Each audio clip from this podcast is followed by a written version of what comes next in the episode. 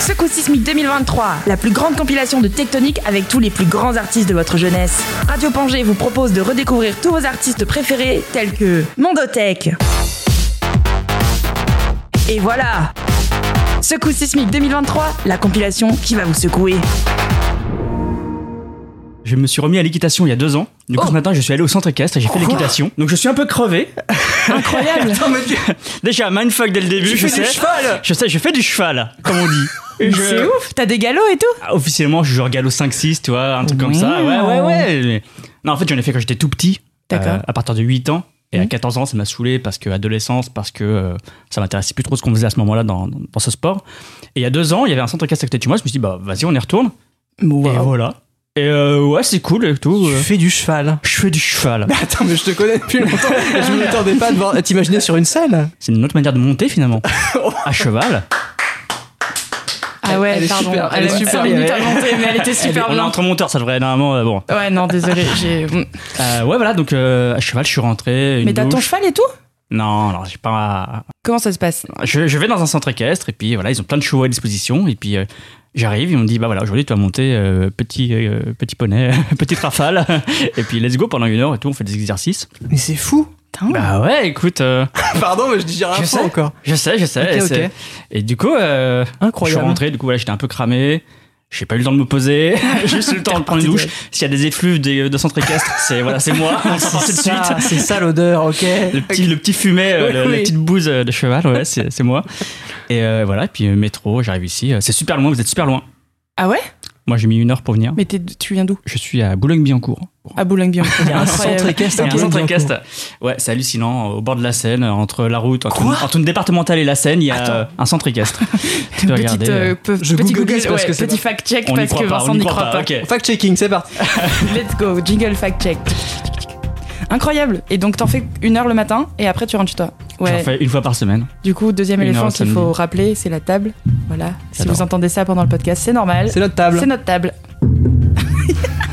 tellement fort. Je ne comprends C'est pas. abusé. Est-ce que tu peux comprendre pourquoi ça fait autant de bruit Mais Moi, c'est je la- ne comprends pas à ce point. hein. Moi, je pensais les bras, c'est que ça résonne dans la table et ça remonte dans le bras, c'est comme les Mais, mais ça remonte Ouais. partout, surtout, quoi, c'est fou. Mais ça remonte jusqu'à Dieu.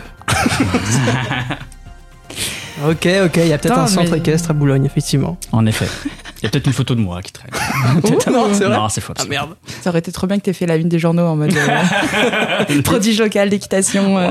non, malheureusement, loin d'être un prodige, mais euh, non, c'est un truc qui ça fait du bien, quoi. Ça me sort. euh. Avant, je faisais le mardi soir. Et Ouais. le problème, c'est que mardi soir, en ce moment, je suis blindé de boulot et ça me saoulait d'y aller. Et voilà, maintenant, samedi matin, le boulot est fini, c'est le début du week-end, je suis bien. Et ça, oui, ça te marque ton week-end en plus. J'imagine Ouais. en mode là, ça y est, là, je Ouais. fais plus pendant deux jours, je fais plus rien. C'est à moi. C'est deux jours pour moi, euh, C'est plus ou moins vrai, mais oui. c'est- une- en tout cas, c'est une césure, quelque part. Voilà. Il y a un fin, un fin d'un truc et le début d'autre chose. Incroyable. Ouais. Je, je ne. c'est fou. Et c'est fou qu'il y ait des centres équestres aussi à Paris. Et en Mais- vrai, ça n'a aucun sens, quoi. Mais oui. Ces pauvres, ces pauvres bêtes euh, en pleine ville. euh, Franchement, ça me fait de la peine. En plein Boulogne. en plein Boulogne, vraiment, c'est.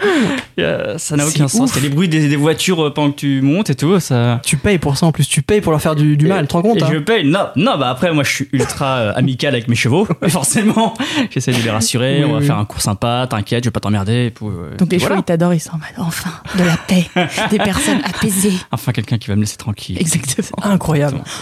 Putain, c'est stylé pour commencer son samedi. euh, moi, je m'attendais à ce que tu me dises, je me suis levé, je suis venu. euh. C'est peut-être une histoire que j'ai inventée en fait. euh, pour vous. Pour... Double mindfuck. J'ai peut-être créé une histoire pour, euh, pour m'inventer une Cette vie, anecdote est vraie ou est-elle fausse Ah, pas. ça. Jingle, tout ça. Macron. ça dénonce, Ah, ça ouais. dénonce, j'adore. À combien ouais, pour biper ce moment ouais. Attention. Mon samedi matin est catastrophique à côté. Mais c'est pas une compétition, hein. Euh, même si tu gagnes ah pas. bah, je sait- oui. Ouais. T'as clairement gagné déjà, mais C'est ouais. bon. J'ai joué à ton galop. Merci Euh, petit poney. Non, bah ce matin, on s'est remis un petit peu de sa, de sa nuit de montage, on va dire, un peu euh, du vendredi, quoi. Ah un peu long. Donc on s'est un peu levé, on a profité de dormir un petit peu, quoi, Tu d'avoir. t'es couché euh, à quelle heure? Vers deux heures, à peu Oh, près. ça va. Mais ça va, ça va, ça ça va. Moi, c'est des trucs où je Non, me dis... ça va pas du tout. Bah, C'était faux. ouais, moi, je suis plus team 2-3 heures, mais bon, ah, c'est voilà, c'est Oui, c'est vrai.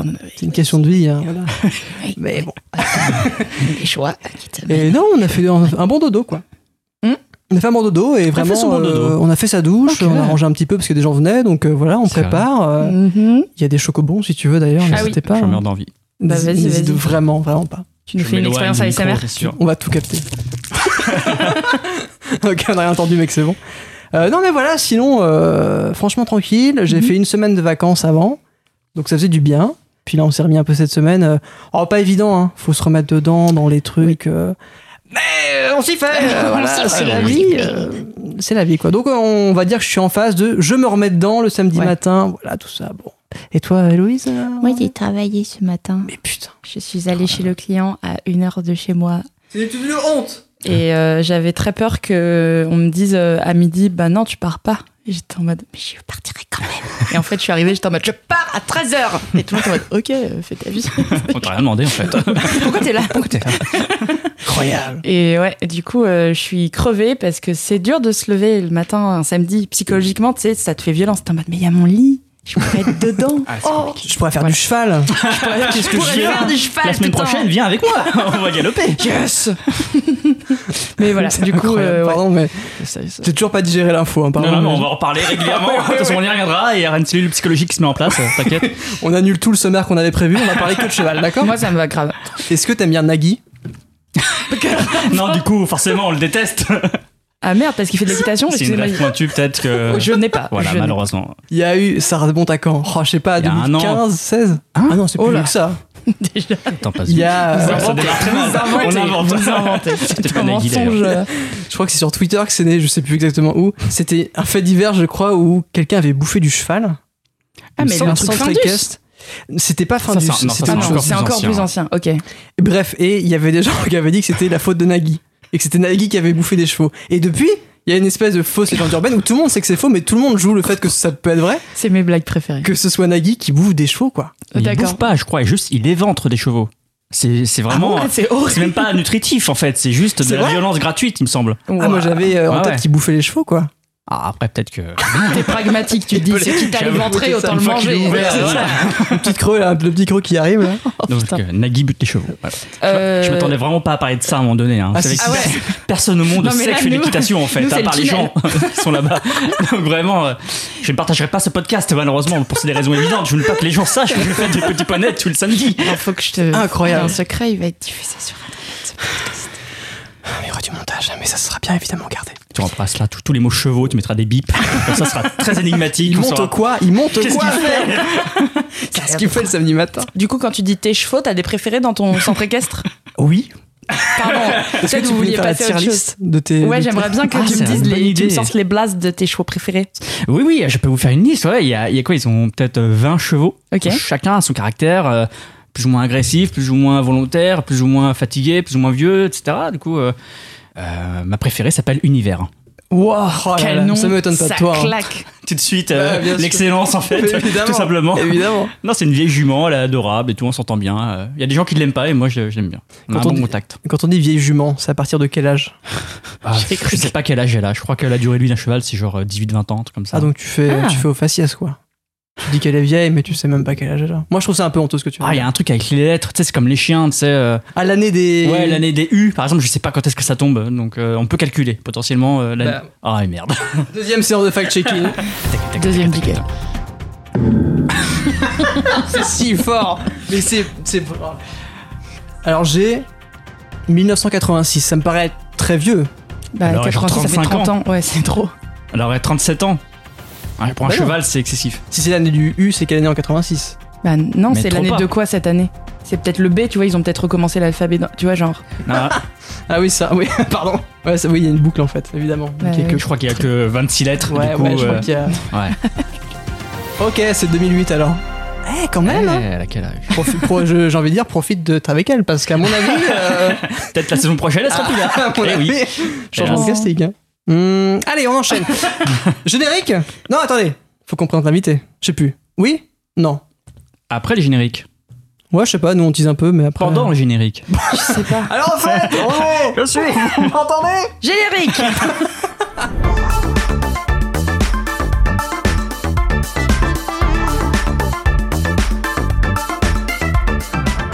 Ouais, je fais l'intro, tu l'as fait, je sais plus. Bah toi, j'ai dit. Pierre feuille ciseaux Ok. Pierre, feuille, ciseaux. T'as perdu. Ok, Les yes. gens ne voient pas, les gens n'ont pas vu, les gens ne... ils voient pas ce que je vois, ils peuvent pas tu comprendre. confirmes que j'ai perdu Ça dépend. Oui, j'ai oui, t'avais perdu. Il y avait ciseaux versus euh, puits. Super. Alors, il faut peut-être fermer la fenêtre. Je crois Attends, le puits, ça compte? Non, le but ça compte pas. J'ai triché. Bonsoir, bonjour, bienvenue Bonjour. dans Pof, Bonjour. euh, le podcast des Off. Off. Ouais, bravo, on y arrive, on est super. Épisode 3, nous sommes avec Yannick. Yannick Dinet, un monteur, peut-être l'un des meilleurs de sa génération, Mm. voire même le meilleur tout court pour moi. C'est mon avis personnel. Hop là, ça y est, déjà, déjà des problèmes. Euh, donc il est monteur depuis je ne sais pas combien de temps. Il va nous le dire tout ça. Bref, on est avec lui, il est super sympa. Merci Yannick de venir. Merci. Oui, C'est oui, un vrai plaisir. oui, un vrai plaisir. Et également, également, merci beaucoup pour votre accueil. Euh, alors, meilleur monteur, ça se discute. Mm, Pour moi, il y a mm, débat, il y a débat, c'est adorable, merci beaucoup, c'est gentil, très bel accueil. Il y a débat entre meilleur monteur de tous les temps ou de sa génération. Je comprends. Le débat peut encore se poser là, mais pour moi, il y a meilleur monteur dedans. Mais bon, bref. Nouvelle ligne au CV, du coup, je vais le dire sur mon CV, euh, selon Vincent, CF, selon le POF. Ouais, exactement. POF, voilà, Exactement. Le podcast des off. Bon, bref. Pardon, c'est un Il automatisme. martèle, il martèle. Il martèle, hein. oui, oui, c'est du branding, du branding. Mhm. Euh, bienvenue. Oh, bah, la. Alors, merci. Non, vraiment, on veut que tu encore chez pour toi. votre Tu es accueil. très, très, très bienvenue. Ah, J'ai l'impression, ouais, il y a un excès de bienvenue là. c'est vrai. bienvenue, il y a des. Pe- Peut-être que l'avenir de l'émission se joue là dans les dix prochaines Sur minutes. l'épisode donc- 2. L'épisode 2, normalement, Voilà. c'est un peu l'épisode charnière. Exactement. Donc, euh, on est tu es notre charnière. C'est vrai. L'angle. L'angle. L'angle. Nagui. Euh, monteur, qu'est-ce que c'est Et euh, comment t'as commencé ton métier? Est-ce que t'avais fait des études de montage? Ok, d'accord. On va y aller euh, step by step. Ouais. Par rapport à ton introduction et tout, à grande carrière, euh, c'est relatif.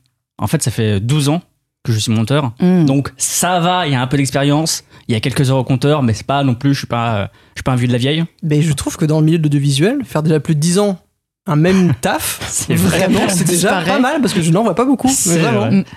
Euh, honnêtement. Eh ben écoute, j'ai fait euh, à la sortie du bac, je suis rentré dans une école d'audiovisuel qui s'appelle euh, 3IS, l'Institut international de l'image et du son. Euh, le côté international n'existe pas, hein, c'est une fumisterie, c'était mensonge. voilà, faut le dire maintenant, hein, euh, il n'y avait aucun étranger là-bas et aucun dialogue avec les autres pays, bref. C'est école privée, oui. Ouais, c'était une école privée. Ah, bah, c'est pour ça. une école privée. C'est pour ça qu'ils disent que c'est international, c'est pour te Ouais. faire payer, je crois. Ouais, ouais, c'est pas mal, pas mal. Hop là Ah, 3IS Ils vont tomber, ils vont tomber. Euh, non, voilà, donc je suis rentré à 3IS à la sortie du bac. Euh, J'y suis resté 4 ans. En fait, il y avait une année préparatoire où tu faisais un peu, euh, tu te remettais un peu au niveau euh, culturellement et tout. Moi, j'avais pas une grande culture cinéphile, par exemple, avant d'entrer dans cette école. Euh, donc, il y a une année préparatoire. Après, il y a deux années générales où tu apprends un peu tous les métiers de l'audiovisuel. Tout, l'image, le son, la réalisation, la production. euh, tu survoles tout, en fait. Et à l'issue de ces deux années-là, tu as une dernière année de spécialisation. Et en l'occurrence, je suis allé dans l'année Montage? Oui, voilà. Ah oui, ok, ok, ouais, ok, ok. J'essaie de faire participer, pardon. Non, c'est trop bien, c'est trop bien. Juste on On t'écoute. était happé, on était happé quoi. Ah, Bah bien. ouais, grave, moi j'étais prête à poser mon casque et être en mode. Euh, voilà, donc le- l'école du visuel, euh, spécialisation montage, et puis à l'issue de, de cette année-là, voilà, tu as des stages et puis euh, tu t'insères progressivement dans le milieu professionnel. Après, voilà, 3IS euh, a beaucoup changé, je crois, depuis euh, ces 12 ans. Je crois qu'ils ont maintenant un empire avec des succursales euh, partout en France, etc. Ils, ouais. ils font, ils développent plein d'autres trucs, t'abordes plein d'autres métiers, etc. Mais à mon époque, en tout cas, c'était un peu ce truc euh, archaïque, mais assez simple et efficace. Hmm. Voilà. Je suis allé dans cette école-là, j'aurais pu faire n'importe quoi d'autre. J'avais une espèce de fixation sur, ce- sur cette école parce que j'avais rencontré des gens avant qui avaient été, qui m'avaient dit que c'était bien. Du coup, je me suis dit, bah, let's go. Mais en vrai, euh, enfin, nos métiers de l'audiovisuel, on peut les faire avec plein de façons. Quoi. On peut apprendre sur le Mm. tas, on peut Oui. faire des BTS, on peut faire- Il y a tellement de possibilités. Surtout maintenant avec Internet et les tutos, en vrai, j'ai envie de te dire. euh, Internet, des Tu peux Indiens. faire euh, ouais, Ouais. à ta sauce quoi. T'as toujours. Genre, t'es sorti du bac, t'as fait du montage, tu. Enfin, genre, pas du montage, mais de l'audiovisuel, tu savais quoi. Non. Non, ça c'est intéressant. Euh, ouais, moi quand je, quand je suis sorti du bac, je voulais faire du cadre. Je voulais faire de l'image. Ah, incroyable. traître salaud Ah, C'est dégueulasse. Ah, ça me dégoûte. Non, je voulais faire de l'image, je voulais vraiment faire du cadre. Et justement, euh, les deux années euh, un peu générales où tu survoles un peu tous les métiers, j'ai pu survoler euh, le cadre. Et à cette époque-là, en tout cas, il y avait des notions qui m'intéressaient vraiment pas du tout, que je trouvais pas accessibles. Des trucs de lumière, des trucs. Des degrés Kelvin, ça me faisait. euh, Putain. voilà, je- Oh, les souvenirs. Aujourd'hui, Oh là là. aujourd'hui, c'est vraiment basique. Je pense que même sur ton téléphone, tu peux régler Ouais. les degrés Kelvin et les températures de couleur et tout, ça se comprend facilement. Mais à mon époque, c'était un peu une tannée et je t'avoue que ça m'avait vachement rebuté. Et puis j'ai cadré deux, trois fois, j'avais pas de talent, je me suis pas trouvé de compétences euh, innées.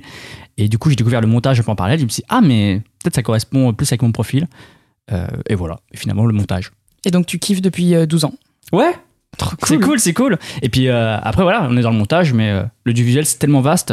Euh, Peut-être que dans un an, je ferai un autre métier, toi. Ouais, carrément. Et pourquoi pas le cadre? Moi, j'y pense toujours. Du coup, j'ai toujours un peu cette Ah. réminiscence de me dire un jour, je vais, je vais faire du cadre. Donc après 3IS, t'enchaînes avec quoi? Quel était ton premier taf Hmm. dont tu te souviens où tu te dis ok là ça y est je rentre dans la cour des grands? En fait, c'est allé très vite. C'est grâce au stage de fin d'études qui m'a mis directement dans le jus, qui m'a mis directement dans, dans le bain. Euh, j'ai été stagiaire sur une émission euh, de, de télé euh, pour M6 où je faisais du déroche. Je retranscriptais euh, ce que les gens disaient en fait. euh, Enfin, les gens étaient filmés et moi je devais retranscrire mot à mot ce qu'ils disaient. En gros, voilà. Ouais, J'ai le plaisir, ouais. C'est un truc de stage euh, voilà, qui est pas forcément épanouissant, mais au moins tu es un peu de- dans le milieu, tu es dans le bain. Et puis euh, en fait, à la fin de ce stage, euh, bah, j'ai réussi directement à m'insérer en tant que monteur sur cette émission-là. quoi. Parce que justement, ils me connaissaient, ils avaient vu que je bossais, etc. Donc, euh, et ça a marché. ouais.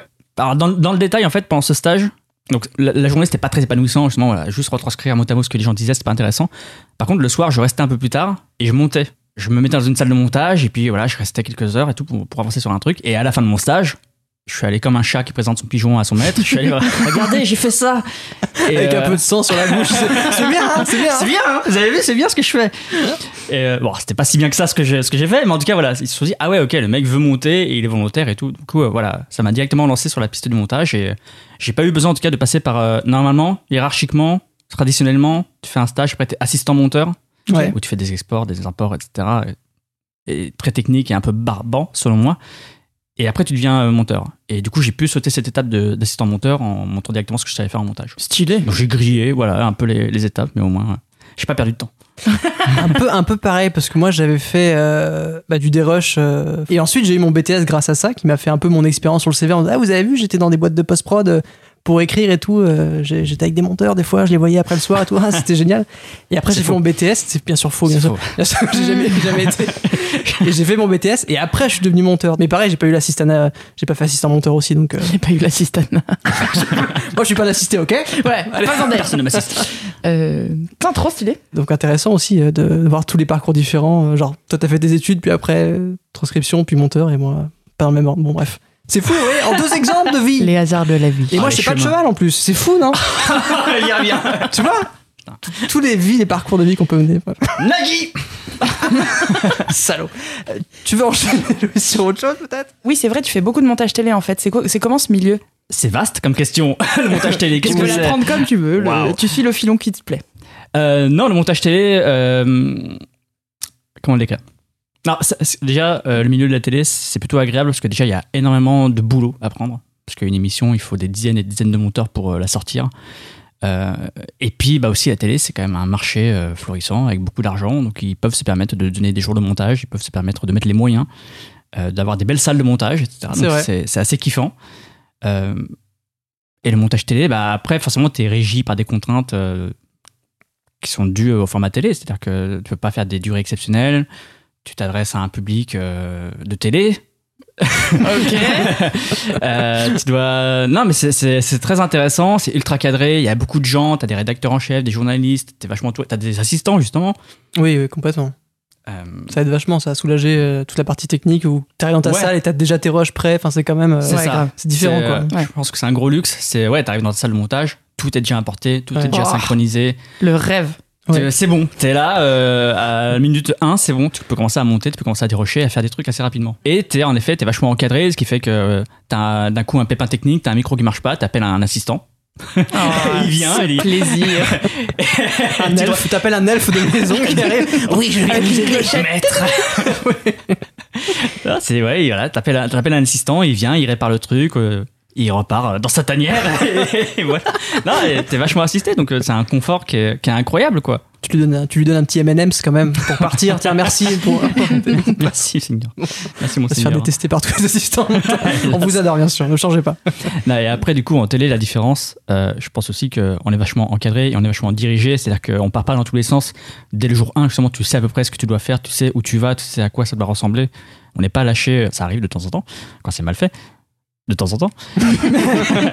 Mais euh, non, non, on est, on est plutôt bien guidé et ouais, c'est un milieu qui est, qui est cool quoi, pour bosser. Après, voilà, maintenant, le, la télé, ça devient un média vieillissant. Ça fait Ouais. 12 ans que je travaille dedans, du coup, je, je vois en effet qu'il y, a des- il y a des choses qui se passent, il y a, il y a un vieillissement, il y a, il y a moins de prise de risque, où il y a des méthodes qui sont un peu euh, datées. Et euh, bon, voilà. C'est faux. je sais pas où je vais dans cette phrase. Non, non, mais c'est très, bien. Est-ce que tu. Ouais, donc, du coup, tu as commencé donc, début 2010. On va dire les débuts d'Internet, on va, tu vois, sur YouTube Ouais. avec Ouais. vraiment les vidéos. Est-ce que tu vois une différence au sein des chaînes télé avec l'arrivée d'Internet, avec tout ce qu'il y a eu Ou pas du tout?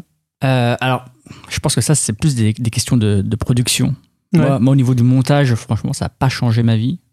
Euh, je sais juste que, évidemment, les audiences sont moins fortes qu'avant. Et je, je vois que la télé essaie de draguer Internet en ramenant des influenceurs euh, sur, dans leurs émissions.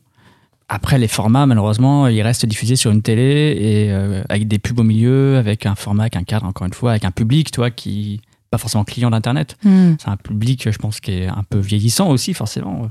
Je sais pas, vous regardez la télé, vous? Des fois, oui. Ah, mais toi, t'as une télé. Moi, j'en ai même pas. c'est euh, C'est réglé. C'est vrai. Oui, quelques émissions, mais très très peu, quoi. Et encore, Ouais. tu vois, c'est en replay, c'est les trucs que je veux voir. C'est super en mode. Ouais, ouais. Oh, je regarde le flux, puis euh, enfin, je vraiment, je vais sélectionner ce que je veux regarder. Quoi. Il y a quand même aussi une différence de, bah, de consommer en fait de la télé, euh, ah ouais, comme avant, quoi. Bah, en l'occurrence, ouais, j'ai vu un truc, c'est que quand je suis arrivé dans le métier, il n'y avait pas encore les replays, par exemple. Tu vois. C'est vrai. Ouais. Donc, euh, quand tu montais un truc, fallait être devant telle chaîne à telle heure Ouais, pour ouais. euh, voir euh, ce qui se passait. Aujourd'hui, maintenant, tu as les offres en replay qui permettent un peu de contourner le truc et de regarder Top Chef euh, quand tu veux, en fait. Mais euh, ouais, je pense que c'est à peu près la seule réponse que- qu'a eu la télé. Ok, mais même pas dans ta manière de monter. Genre, il n'y a pas des, des jump cuts que tu peux t'accepter ou des vannes, des mèmes, je sais pas, que tu peux introduire par-ci par-là. euh. Euh, on m'a demandé de temps en temps d'avoir un peu une écriture internet. C'est horrible de dire ça, une écriture internet. Ouais, c'est tellement vieux, j'ai l'impression d'avoir Ça 70 veut ans. rien dire, quoi. Enfin, vraiment, c'est. euh, Ouais, ouais, mais ouais, ouais, il y, a- il y a deux ans, en effet, je suis arrivé sur une émission, euh, une nouvelle quotidienne qui arrivait sur France 5, et ils m'ont donné des chroniques à monter, des chroniques qui durent 3-4 minutes, un truc comme ça. J'ai commencé à donner un rythme un peu plus soutenu, un peu plus pop, euh, avec des jump cuts justement, avec des zooms dans l'image, avec des blagues au milieu. Et euh, je sais qu'ils ont kiffé. Mais je sais aussi que quelques mois plus tard, ils ont dit on va arrêter. le public n'est pas, n'est pas client de ça, donc euh, C'est détendez-vous. fou, hein. Bah ouais, mais après, voilà, en effet, si tes parents ils regardent ça et que d'un coup on leur met des jump cuts et des Ah oui, au milieu, ils vont, pas, ils vont pas comprendre les pauvres. Hmm. C'est normal. Complètement.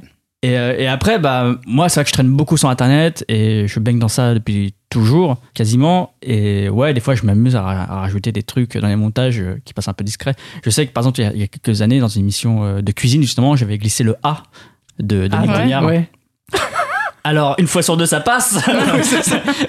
et j'ai déjà eu des commentaires genre, euh, mais euh, c'est quoi le bruit qu'on entend à un moment donné Tellement gênant. c'est tu normal, dois mais- expliquer du truc. Ouais. tu sais. Je réponds même pas, je dis, oh, pardon. Ah oui, un petit c'est ça. tu, vas, tu vas même pas chercher à justifier parce qu'ils vont te dire ah mais attends tu mets Denis Brognard dans une émission un tel comme ça les gens vont pas comprendre Oui, c'est ça. Ouais. Puis c'est TF1, en plus on est sur M6, t'as pas le droit ouais de dire ce ça. genre, tu de, vois. genre de conflit euh, débile quoi mais maintenant voilà je, je- je m'écarte un peu moins de, de ce, ce truc là je me fais un Ok, peu- ok. je me range je suis rangé Des fois, même en montage, moi, il y a des trucs que j'ai envie de mettre, ou quand, quand je suis en télé, hein, mais je me dis, mais en fait, non, parce que je sais, tu vois, je sais qu'il va falloir se justifier, puis en fait, ça va être enlevé à la fin. Tu sais, genre, Ouais. tu sais très bien qu'en fait, Ouais. ça, ça va pas être gardé, donc Ouais. euh, ça va pas être gardé ça ou ça va pas être compris ou ça va être mal interprété Ouais. perdons pas de temps il y a, y a rien de pire que d'expliquer des mèmes et des vannes, quoi. ouais ouais Vraiment, bah, je trouve que c'est le pire truc possible à faire. Ouais, c'est clair. Et puis en plus, t'es pas là pour ça, quoi. Tu vois, t'es Oui, pas là pour, oui. pour faire des blagues dans les montages. T'as une mission. En plus, alors justement, ça c'est un truc aussi en télé, c'est que t'es là pour un truc, quoi. T'es pas là pour euh, révolutionner euh, la télé. T'es là pour euh, remplir une mission, pour rendre un montage au bout de X jours. Du coup, tu peux te permettre d'inventer des trucs, de, de proposer des trucs, mais c'est, c'est reste dans le cadre. Tu proposes une musique, tu proposes une rupture, tu proposes de, un raccord un peu, un peu fun ou un, ou un clip un peu sympa, tu vois. Mais tu, Ouais, ouais. t'es pas, c'est, c'est- c'est pas ta, c'est pas ton émission, quoi. C'est pas ta chaîne, c'est pas, Bien pas- sûr, t'es bien pas sur une chaîne YouTube, donc tu dois respecter un peu le cahier des charges de, de- de l'émission. Ce qui est, je trouve, une philosophie tellement différente quand t'es sur Internet. Ouais. T'as l'impression de limite d'écrire, de faire des vannes. Enfin, en tout cas, moi, dans ce que j'ai, dans les montages que j'ai pu faire, t'as une deuxième patte d'écriture que t'as au montage, mais qui Ouais. est vraiment très appuyée, qui va vraiment structurer le tout. C'est toi qui mets des vannes, qui tout. Enfin, c'est, c'est très très différent de la télé, effectivement, C'est mais plus créatif. beaucoup plus créatif. Franchement, oui. je ne pourrais pas dire le contraire, oui, c'est clair. Grave. Mais il y a moins de budget. On en parlera peut-être plus tard pour ça. Euh, donc, ok, première expérience. Et ensuite, t'as, mais t'as enchaîné euh, des années, c'est ça, pendant plus de 10 ans euh, à faire des montages télé. T'as eu, je sais pas combien d'émissions différentes t'as fait, combien de, de prods différentes t'as pu voir, mais c'est, c'est énorme. Enfin, je, je- quand on voit ton CV, yannd.fr. Il balance. Ouais, bah du coup, c'est vrai qu'en 12 ans, tu vois plein de choses. Et il y a plein de phases. Euh, Il y a des phases où tu te dis, ah, c'est génial. Et tu reviens 5 ans sur le truc, tu te dis, putain, c'est.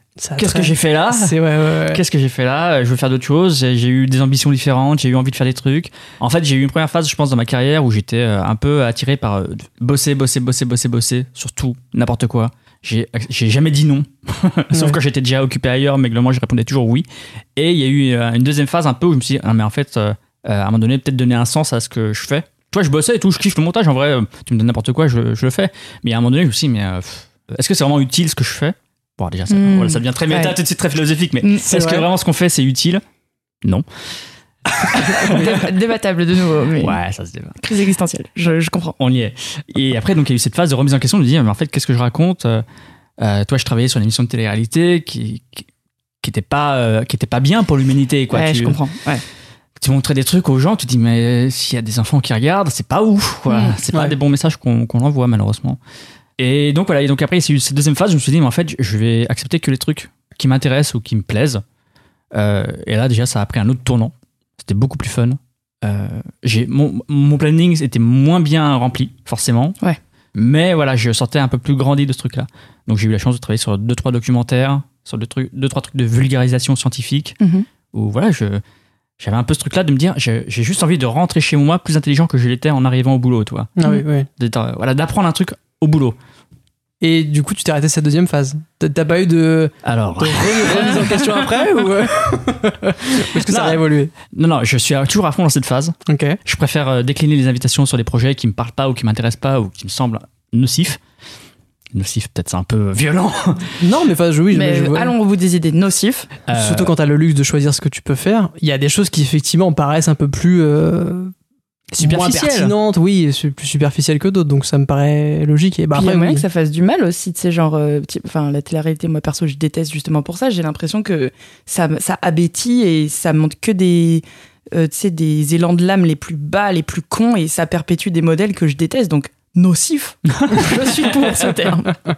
bah, après, c'est que- après, je vais défendre un peu la télé-réalité. Là, c'est caricatural. En effet, Mais c'est parce que Globalement, je pense à genre Secret ouais. Story et des trucs. Ouais. Voilà. Mais il y a des télé-réalités cool, je veux y a bien l'admettre. Et puis c'est euh, en fait ce qui ressort c'est toujours les, les gros dramas, toujours les grosses polémiques ou les gros trucs Ouais. noirs quoi. Il y a aussi plein de télé-réalités et d'épisodes de télé-réalité qui sont un peu plus random quoi où tu oui bah voilà tu regardes quelqu'un qui est à la piscine et puis euh, il parle il a l'air de s'amuser. et il passe un bon moment. Donc euh, ouais ouais il y, a- il y a eu cette remise en question et euh, et là je bah là actuellement je, je fais un petit peu moins de télé euh, qu'avant. Je rejoins un petit peu plus le web et je suis un peu dans ce truc là bah en fait je retourne dans le divertissement et je suis un peu euh, soit sur le fil à me dire bah je ressors pas grandi de ce que je fais. Ah, ok. mais j'apprends je, je trouve mon compte ailleurs toi j'apprends un nouveau logiciel ou je rencontre d'autres gens je rencontre un autre milieu aussi tu vois. Donc je tire euh, ma force là.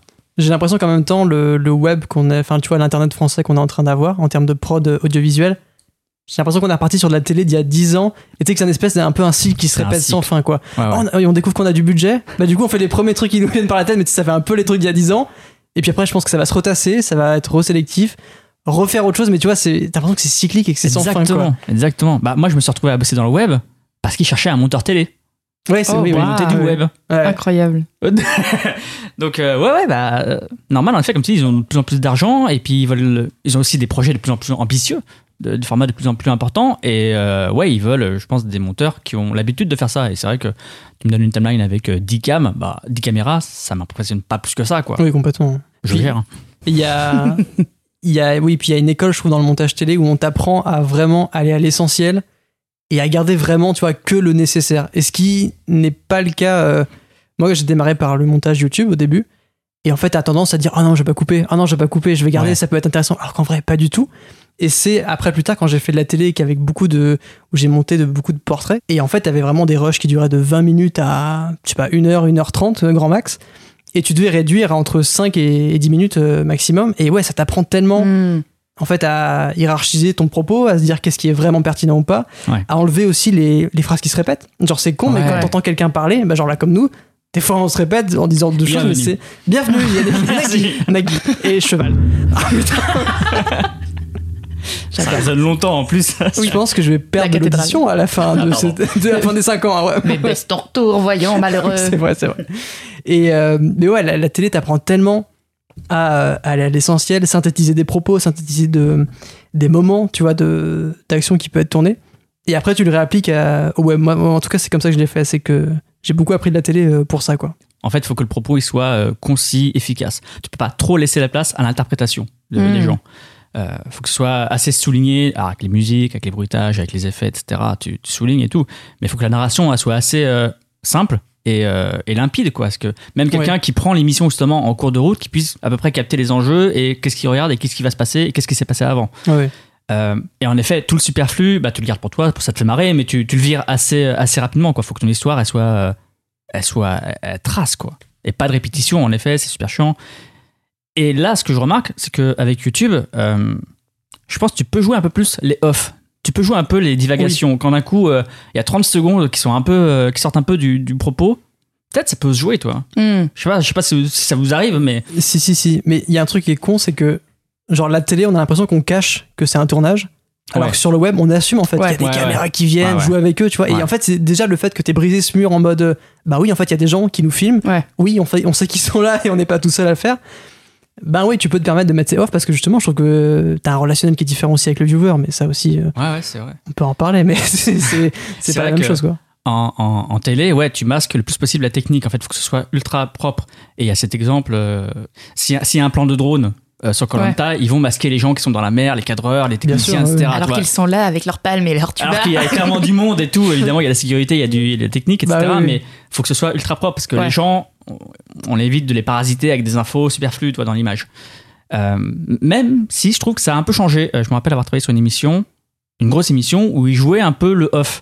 Hmm. Euh, C'était un truc très charté, très formaté. Euh, Bon, en gros, c'est The Voice. c'est The Voice, l'émission de J'aime, TF1. t'es très pudique et modeste, genre tu sors pas les bails. Moi j'ai vu ton CV donc je sais que t'es un monstre, mais genre. Et donc, ouais, c'est. IND.fr, bien sûr. Bien sûr, IND.fr. Euh, ouais, donc c'est c'est une grosse émission qui est ultra formatée, ultra chartée. Euh, c'est un format qu'ils ont adapté de Hollande et tout. Il y a le Hollandais qui regarde les émissions pour que ce soit bien carré, que rien ne dépasse, c'est vraiment au centimètre près. Et euh, en France, ils ont essayé de ramener un peu le côté on joue les off, tu vois, justement quand les jurys, après, quand les coachs se retournent, ils parlent entre eux et on a commencé à se dire ah mais c'est ça peut être drôle en fait ce qu'ils racontent ou même ça peut être intéressant, tu vois. Et ça, personne dans le monde ne le joue quoi. Ah ouais Donc justement, ils apportent le off, ils, ils- ouais, ils en jouent. Et ce qui est intéressant, c'est que, comme tu dis sur YouTube, on s'en fout. Oui. S'il y a une caméra dans le champ, bah let's go, on le joue. Mais je pense aussi que c'est, euh, enfin, c'est même volontaire, quoi, limite maintenant. Ouais, ouais. C'est même un code de dire, Ouais. non mais euh, vous, inqui- en fait, on est, on est plus dans notre chambre. Oui, C'est vrai. il y a un perchman, il y a trois cadreurs autour et, euh, et c'est assumé et, et c'est cool. Moi j'aime bien. J'aime bien aussi ce côté, euh, on est intime, on est, euh, on est produit en même temps. Je sais pas, il y a une espèce d'ambivalence comme ça qui est intéressante. On est conscient qu'on est filmé, quoi. Tu vois, je- moi, je trouve qu'il y a vraiment un truc de. En fait, on est conscient que euh, c'est un tournage. Ouais, Alors vraiment, euh, en télé, c'est en mode, oh, c'est la magie, c'est Ouais, capté ouais, sur le moment. Pas du Ah tout, ouais. évidemment. Ouais. Mais tu vois, il y a un truc qui est, qui est faussement, euh, faussement pudique à la télé, là où justement, ah, sur Internet, bah, c'est, c'est réel. Enfin, tu vois, c'est vraiment un côté, on est, entre réel. nous et. Je me faisais la réflexion quand vous disiez que euh, le web il se télévise, si ça se dit, Euh, parce que j'ai bossé avec un, un YouTuber euh, qui justement était super, euh, genre il avait un appétit pour constituer une équipe de gens qui avaient déjà de l'expérience, mais il allait les chercher que dans des endroits forcément où il y avait bah, de la télé ou le cinéma, parce qu'en fait le web, il n'y a pas encore des gens qui ont, tu sais, genre des carrières complètement construites sur le web, et donc l'argument d'autorité du montage sur le web, ça vient quand même de la télé où tu vois, genre, j'ai l'impression qu'il y a un peu ce truc de, comme on n'a pas assez d'ancienneté sur le web pour le moment, enfin pas assez, Ouais. 10 ans c'est quand même long. Euh, mais euh, genre, euh, ouais, j'ai l'impression que les gens ils savent pas trop où chercher et du coup ils se tournent vers les trucs qu'ils connaissent et donc forcément on reproduit les modèles. Ouais, ils cherchent l'expérience, quoi. Exactement, ouais. D'une personne qui sait pour euh, les guider. Parce que je pense que tu galères un peu quand tu justement te professionnalises sur YouTube, t'es en Ouais. mode comment on fait? Alors que la télé ils sont en mode comme ça, paf c'est comme ça. On ne change rien. Voilà. C'est vrai que la télé, au moins, il y a une expérience qui est là. Je sais pas depuis combien de temps existe ce média, mais ouais, on sait faire, quoi. C'est un dinosaure. 500 ans, je dirais, de mémoire. Au- hein. au bas mot, ouais. Au moins. hein. Louis XIV. Au, au moins, il avait C'est pas César qui avait une petite émission il avait un problème de boxe à cette époque-là. Ouais, ouais, pardon, pardon. Mais après, c'était avant les pyramides avec, euh, bon, bref, l'électricité. Ah, ah, c'est difficile.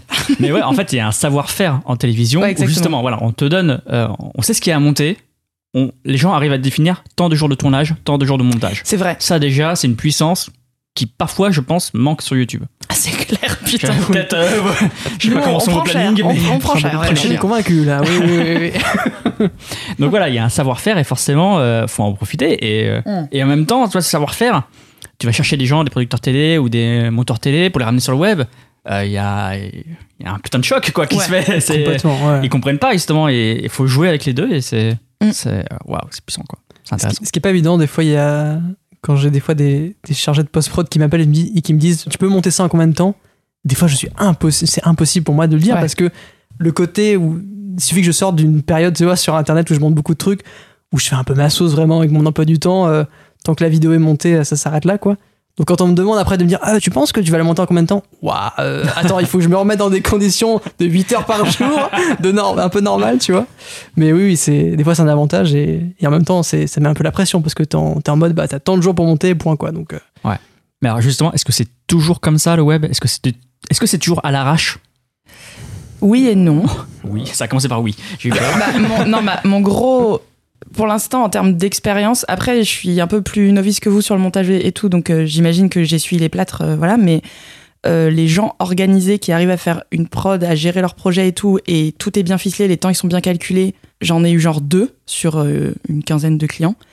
Mais après, il y a aussi les gens qui, de manière générale, comme ils ont jamais eu de cours de management et tout, en fait, t'apprends à les lire. C'est-à-dire que quand ils te disent c'est pour dans une semaine, en fait, ils veulent dire c'est pour dans 15 jours. Et il n'y a pas de stress. Mais quand t'es face à un youtubeur, t'es pas face à un pro du management, t'es pas face à un- quelqu'un qui sait faire de la prod. Moi, enfin, moi, j'ai fait beaucoup de vulgarisation, donc j'ai souvent un académique. Et un académique, leur temps, euh, c'est genre l'éternité, quoi. Genre, ils font des tests de 3 ans. Euh, moi, mon mémoire, c'était en un mois et je l'ai fait euh, entre des petites shots de vodka et genre les cours, tu vois. Donc, j'ai, on n'a pas les mêmes timings. Et donc, en fait, t'apprends à lire ton client et c'est, enfin, ouais, c'est un peu comme le free. t'apprends- C'est très psychologique, quoi. T'es en mode, ok, Bidulette, elle a dit telle date, donc ça veut dire que j'ai deux jours de tampon, mais moi, j'ai envie d'avoir mon week-end, donc il faut que je prévoie. Donc en fait, ça devient de la strat un peu. euh, Et après, moi, j'ai pas du tout la même philosophie que toi, Vincent, et j'adore d'ailleurs tra- travailler avec toi parce qu'on est très opposés, mais moi, genre, quand, quand le travail est compliqué, la deadline, elle me sauve. Ça veut dire, je m'en fous, à telle date, après, c'est derrière moi. Genre, ok, ce sera peut-être pas le niveau maximum de ce que j'aurais pu faire si je m'étais donné tout le temps du monde, mais genre, la deadline, c'est la deadline. Et je la tiendrai. Et même si euh, ça veut dire que tu auras un film de merde, eh ben, je m'en fous, je sortirai un film de merde. Alors que toi, Vincent, t'es en mode, ben non, le but, c'est de faire un truc qui est beau et qui a du sens et qui est cool. Et du coup, s'il faut dire au client, on va prendre une semaine de plus, tu prends la semaine de plus. Et ça m'impressionne beaucoup. ça c'est en deuxième option la première c'est je bosse le plus possible pour respecter la deadline et Ouais, bien sûr, bien sûr. oui oui oui, oui. Mais j'aime le fait que ton- ta boussole, c'est un peu ton standard euh, qualitatif. Alors comment la Mais- qualité, ouais, genre, ouais. euh, t'as payé 500 balles pour une vidéo à sortir en 3 jours, tu vas pas avoir du Spielberg. Mais c'est ça, et en même temps, t'as complètement raison sur le fond. C'est-à-dire que des fois, je me retrouve à faire des beaucoup de journées de montage pour euh, des sommes euh, dérisoires. Si t'appliques le, le rien Ouais. que la convention de la télé ou quoi que ce soit, c'est ridicule. Mais je sais pas, j'ai toujours ce côté. euh, je veux toujours être fier de ce que je mets, mais des Mhm. fois, ça me joue des tours. hein. C'est-à-dire que je me retrouve à faire beaucoup trop de taf pour, euh, au final, pas grand-chose. Enfin. Par, par rapport au temps donné, donc en même temps c'est un peu piégeux parce que ça fout bah, la presse quoi, et tu te la fous toi-même, hein. donc euh, Ouais. je, je pourrais Mais je faire sais des pas, moi, euh, c'est une qualité que je te trouve. T'en fais ce que tu veux. Je la prends, voilà. Toi, t'es team quad du coup? Est-ce que t'as une troisième manière de faire peut-être? Qui est de... Je crois que je suis la team Vincent. Ouais, je comprends. que malheureusement euh, je fais ce qu'il faut. En fait voilà, si je me dis euh, pour que le truc soit cool et que je sois un peu fier du truc, il faut que je passe des nuits blanches, bah let's go, passer des nuits blanches. C'est nul comme méthode parce que je devrais m'en tenir à ce que au timing quoi, je devrais respecter les deadlines, je devrais faire des journées normales, des journées plus saines, mais là toi ça fait 2 3 mois que je me fais des journées de bâtard. J'ai vu sur Insta. Je vois tes messages, tes stories. Moi, si je suis debout à travailler, je me dis, je suis pas seule. On est passé on est team de la nuit Exactement. et, euh, et ouais, ouais, c'est. La, la télé me manque un peu sur ce truc-là, parce qu'au moins, je sais qu'en télé, les 8 heures, t'as le temps de faire ce que tu veux, et normalement, à la fin de la journée, t'es à peu près fier de ce que, de ce que t'as rendu, quoi. Mm. T'as fait ce qu'il faut. Ouais. Là, sur le web, j'avoue qu'il y a plein de facteurs qui font que euh, je prends un peu cher. Ouais. Mais en même temps, tu vois, c'est un peu, c'est un peu comme toi, c'est c'est un peu récent, je, je découvre un peu le milieu, donc forcément, je perds du temps, j'ai pas totalement les automatismes, Ouais. je découvre un logiciel en même temps, euh, bref, c'est compliqué. Hâte, euh, tu passes de quoi à quoi du coup? Ah oui, À point vide, j'imagine, pour la télé et. Ouais, sur télé, alors, en, t- en télévision, on travaille sur Avid Media Composer, Ouais. qui est vraiment le logiciel de référence dans. C'est une honte C'est une honte. Non, mais, Mais c'est vrai que c'est le, c'est le logiciel pour montage. C'est pas... Je ne sais pas l'utiliser, c'est pour ça. C'est un branque. c'est juste. Tu as parfaitement raison ouais, donc la référence, c'est ce logiciel-là, Avid Media Composer, et qui est utilisé dans toutes les grandes industries, que ce soit en télévision, au cinéma, que ce soit en France ou aux États-Unis. Toi. Gna, gna, A priori, gna, gna. C'est le standard. Marvel monte ses films sur Avid. Voilà. T'as vu le résultat Ah. Allez hop là Oh là là, Question suivante. Oh, il m'a mouché. donc voilà. Je... Donc forcément, j'ai manipulé Avid pendant 12 ans, tous les jours, euh, tout le temps. Je me... On va pas dire que je suis un expert, mais franchement, ça va, toi, entre, mon... entre mon cerveau.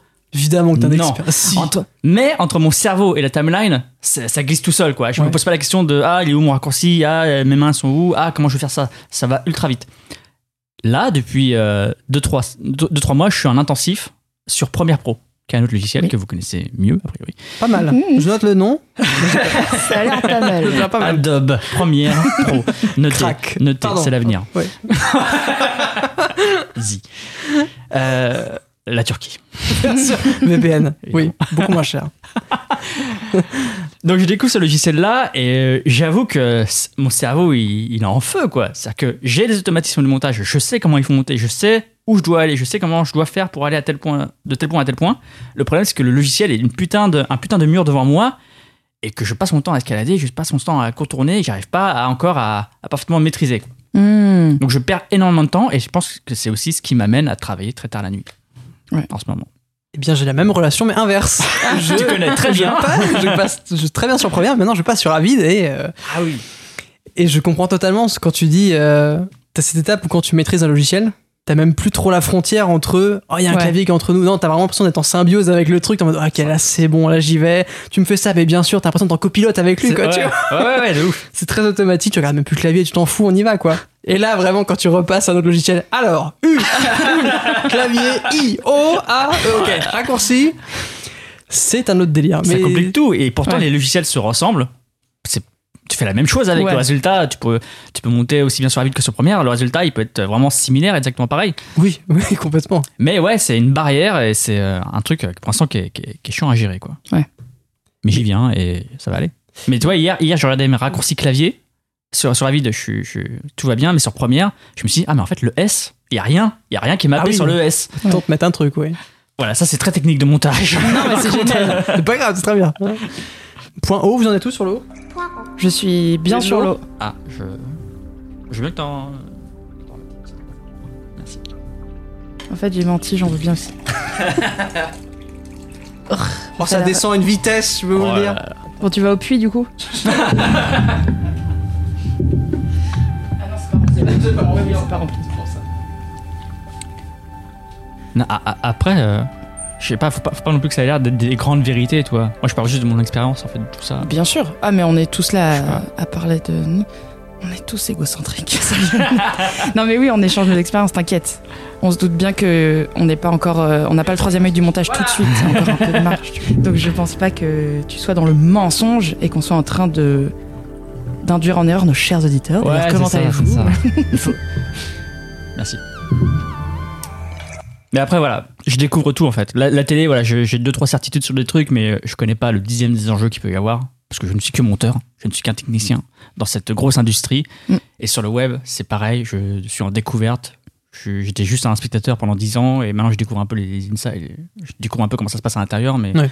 pareil, j'ai pas de certitude. Je sais pas comment ça se passe. Et d'ailleurs déçu, euh, maintenant que t'es de l'autre côté du rideau, euh, comment ça se passe? C'était il y a que la vérité qui compte, c'est ça?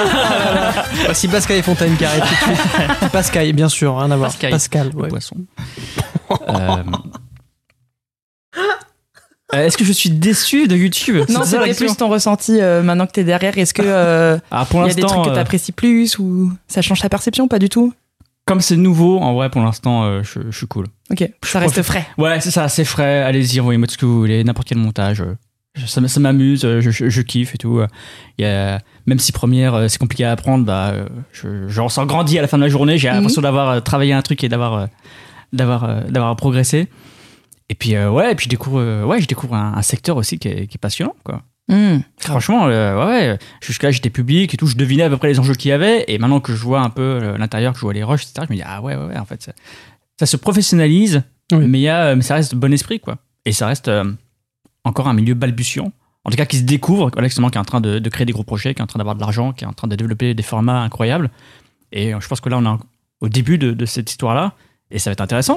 C'est cool d'être là au début. Mm. Oui, de, de revoir un commencement de quelque chose, Ouais. euh, d'y assister. euh, Exactement. ouais, ouais, complètement. Moi, je, je, pour l'instant, tout va bien. Je prends cher, mais tout va bien. C'est ultra rafraîchissant comme perspective parce que moi j'entends souvent, tu sais que. Enfin, parce qu'on entend beaucoup de les youtubeurs parler, c'est pour ça que notre podcast est génial, parce qu'on donne la parole à des gens qui n'ont pas la parole depuis. Hop là Euh, mais euh, tu sais que justement, le YouTube Game aujourd'hui, euh, c'est dur parce que euh, ça y est, il y a plus rien de nouveau qui se fait. Tu sais, genre, Mhm. ils ont un peu un côté un peu pessimiste et je suis assez d'accord avec toi en fait. J'ai l'impression qu'au contraire, ça, ça pétille et ça boue ouais. et ça. Ouais, parce qu'il y a encore plein d'opportunités à prendre. Il y a plein de choses à faire. Mm. Après, voilà, je pense qu'il faut vraiment prendre le train en marche. Donc, euh, mettez-y maintenant. Je pense que c'est maintenant qu'il se passe plein de choses et, euh, Oui, et c'est maintenant que là, je vois, il y a plein d'influenceurs qui recrutent des monteurs, par exemple, tu vois. Hmm. oui c'est vrai. C'est- ouais. c'est- J'ai l'impression que c'est quand même assez frais, que c'est assez récent. Ouais. Et tant mieux, tu vois, ça va faire du boulot et ça va développer l'industrie et ça veut dire que c'est bien, c'est-à-dire que les influenceurs commencent à avoir suffisamment d'argent pour payer les monteurs et les payer comme il faut. Hmm. J'espère pour vous. Et pour toi aussi, du coup. Ça dé- ouais, Ah. ouais, prof. Allez, euh, question Allez. suivante. Nagui. Le cheval, donc. Bah, est-ce que ce serait pas le moment de faire un petit jeu? Allez Petit jeu. Alors attention, peut-être que c'est mon jeu préféré ever. Je te laisse dire le nom du jeu. Alors, je l'ai nommé le qui Christian Clavier. C'est-à-dire, j'ai pris des sons un peu emblématiques de notre bon vieux Christian dans des films complètement isolés. Et faut que tu trouves Le de film. quel film ça vient. Ok. Je les connais pas non plus. Hein. Non, parce que. Vincent, quand je lui ai dit cette idée, a sauté au plafond Mais c'est génial, génial. et m'a dit Je veux jouer. Le Qui Christian Clavier Ok, faut que je vous dise les bails. Ce nom-là, je l'ai trouvé quand même hier quand j'ai fait les exports à je sais pas trop quelle heure. euh. Donc c'est pas le meilleur nom, mais le jeu est incroyable. Préparez-vous. Ça va être super.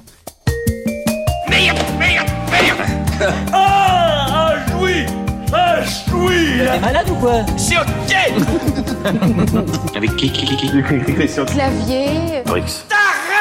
C'est du plus simple en termes de type de son. C'est-à-dire que les premiers, c'est un peu des mots.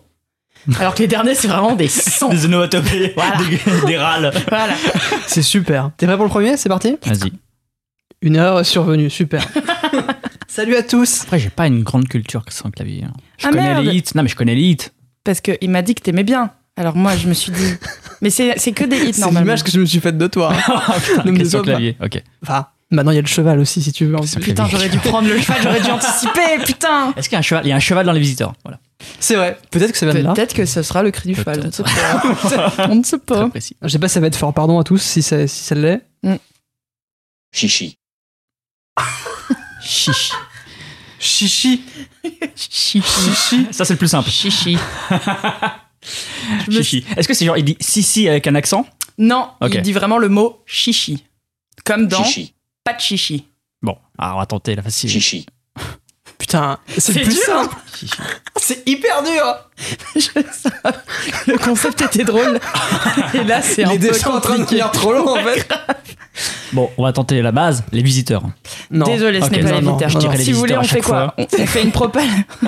on fait une propale par personne et après je vous dis parce que sinon on va juste passer l'éternité à faire toute sa filmographie. Non, mais il nous faut des, des indices peut-être. Ah ok, des indices. Sur le contexte, Euh, sur. euh, Je crois que c'est un film d'avant les visiteurs. Oh.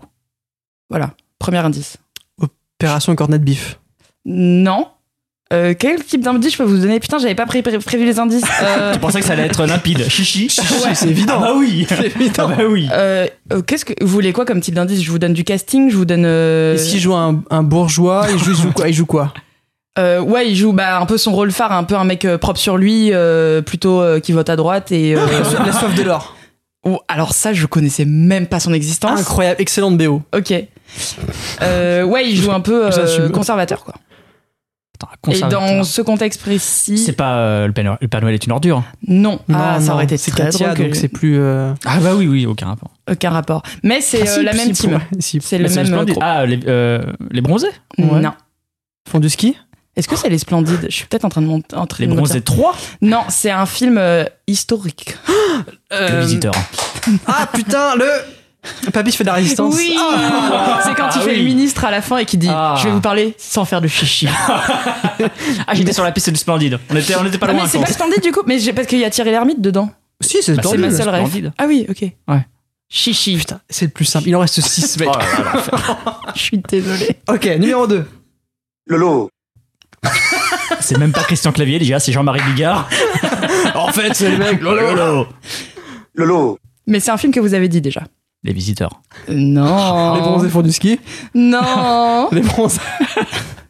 Bronzé tout court. Opération Cornet Beef. Oui, Oh, c'est le moment où oui, il non, là- supplie Valérie Le Mercier de le reprendre. Ok, Lolo. ok, ok. Ah, elle s'appelle Lolo Putain. Elle s'appelle Laurence, je crois. Ok. Lolo. Lolo. Chichi Lolo.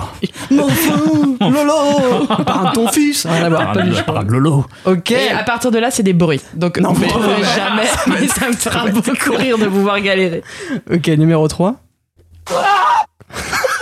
Ah. Euh, C'est- un visiteur, ça. Oui. Ah, visiteur, les visiteurs 2. Euh, non, je- je- non, c'est le premier, c'est quand Jacou il lui envoie son sa serpillère sur le.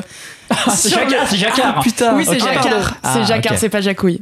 Ah ouais, moi j'ai voulu vous surprendre. hein. Ah, c'est bien. Là. Après, je suis désolée, on m'avait dit que t'étais un expert clavier. Est-ce que tu souffres? Est-ce que c'est plaisant comme expérience? Non, mais j'ai- dû parler de clavier une fois avec euh, Vincent, mais c'est juste pour dire le, vrai- le clavier à l'ordinateur, Mais quoi. t'as jamais vu ces petits carnets sur les gens? Dès que tu lui dis le moindre truc, il écrit tout. J'ai toute une bibliothèque avec de 40 tomes chaque. C'est effrayant. Incroyable. Numéro 4. Oh, les Gaulois Astérix Lequel Le premier. Oui, contre César, tout à fait. Vous êtes super fort. Putain, je m'attendais pas. Je m'attendais Là, je pas. l'ai. Vous êtes super fort. Déjà, toi, les visiteurs du premier coup, j'étais en mode incroyable. Alors là, le home run, quoi. Mais t'es en plus- Le premier, c'est évident. C'est évident, c'est le premier. Ça va pas ou quoi Tu gueules, c'est le premier. Ah ouais, les Romains. Tu peux le remettre Ouais, je crois Ah. qu'il est même dans. Il fait pas les JO.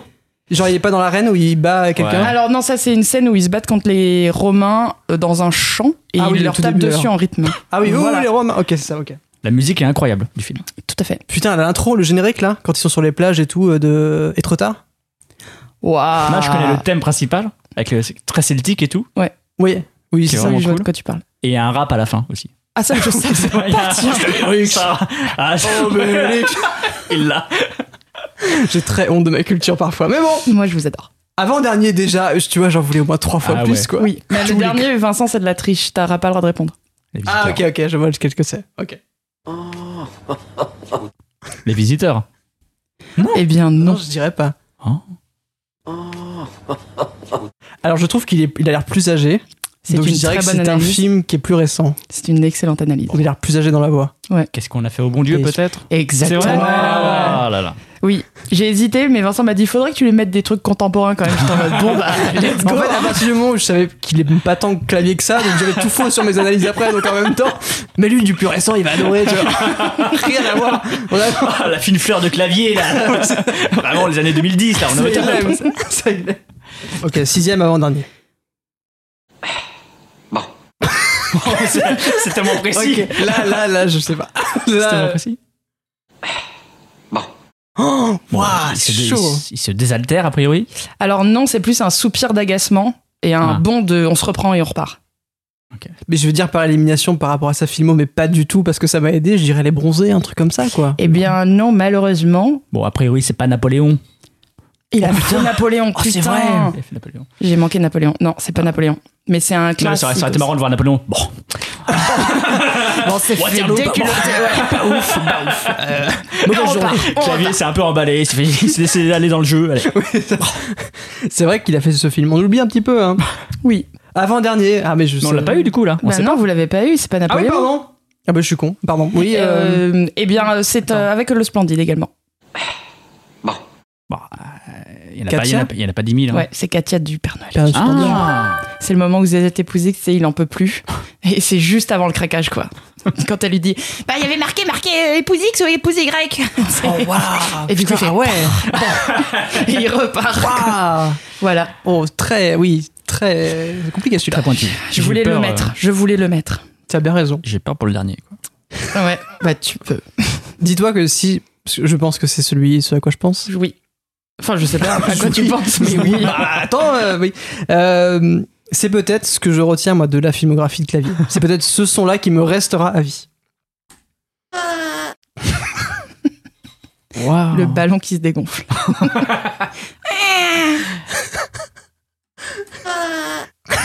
Ah, j'en ai. Il est émerveillé? Il est euh, content de lui, émerveillé, je pense pas. C'est Il est vraiment. content de lui. Ouais. C'est récent? Non, euh, non, c'est pas récent. Alors, euh, pour peut-être Cornet Beef dans le même, Même mood temps. un peu, ouais. ouais. C'est entre les visites. C'est euh, milieu 90. Ça arrête de par Dieu. Ouais. Ouais, et dis-toi que le son que t'as eu, c'est la durée du plan aussi. Oui. Très cut. Ouais, oui. voilà. Et, c'est et super d'ailleurs, sûr. je t'ai laissé l'amorce, t'entends que, genre, tu sais, ça fait un peu. Ah parce que le plan. Tu vois, genre, ça. C'est pas euh, quand il est euh, prêtre. euh, Mais il est trop euh, fort Le, le père Pain. Oui. Mais oui Insane Non, c'est grâce à la date, c'est grâce à l'époque que, que j'ai Ah été guidé. Ouais, ouais, ouais. Sinon, impossible. je, je te- je- faut que oui c'est la scène du Paris-Brest où, Dans Les Anges Gardiens. dans les Anges Gardiens où euh, Les anges coup- gardiens, voilà, c'était déjà, c'est Ouais, le oui, film. pardon, Anges oui, gardiens, c'est vrai. ouais, voilà. Et, Avec Depardieu. Tu l'avais, euh, Perpin, mais moi je Le l'avais père pas. Pain, Donc, le père euh, Pain. Et le Paris-Brest c'est pour Depardieu sauf que t'as le démon de clavier qui arrive avec en mode oh, vas-y bouffe-le c'est super et puis Ah oui, bien sûr. Ah, il est excellent. et donc t'as genre le, le diable qui touche le Paris-Brest t'as clavier le vrai qui lui met ah touche pas à ça et euh, du coup en disant ça il écrase le Paris-Brest et il fait ah voilà, en mode ah bah bien fait pour ta gueule voilà voilà On sait- voilà Tu c'est peux les enchaîner tous à la suite pour vraiment qu'on ait une belle filmographie de clavier. On aura l'essence de clavier. Chichi. Lolo. Très bien, Super. très, très bien. Vraiment. euh, Eh C'était- bien, c'était le Kirstian clavier. Et franchement, vous avez, vous en avez trouvé plein parce que moi, je m'attendais à avoir un énorme genre trou de blanc. ça ne que ça marchera être coupé, jamais. finalement, on va Ouais, garder. exactement. C'est bien. Génial. Moi, je Bravo. veux que tu me réveilles tous les jours Belle avec ça. quoi. organisation et tout. euh. Super. T'as regardé les films en entier du coup ou Mais tu sais que c'est ça qui est horrible, c'est que je commençais par une scène et j'étais en mode, bah, pourquoi on se mettrait pas un petit euh, visiteur Bah, C'est parti, il est une heure du mat, mais c'est pas grave.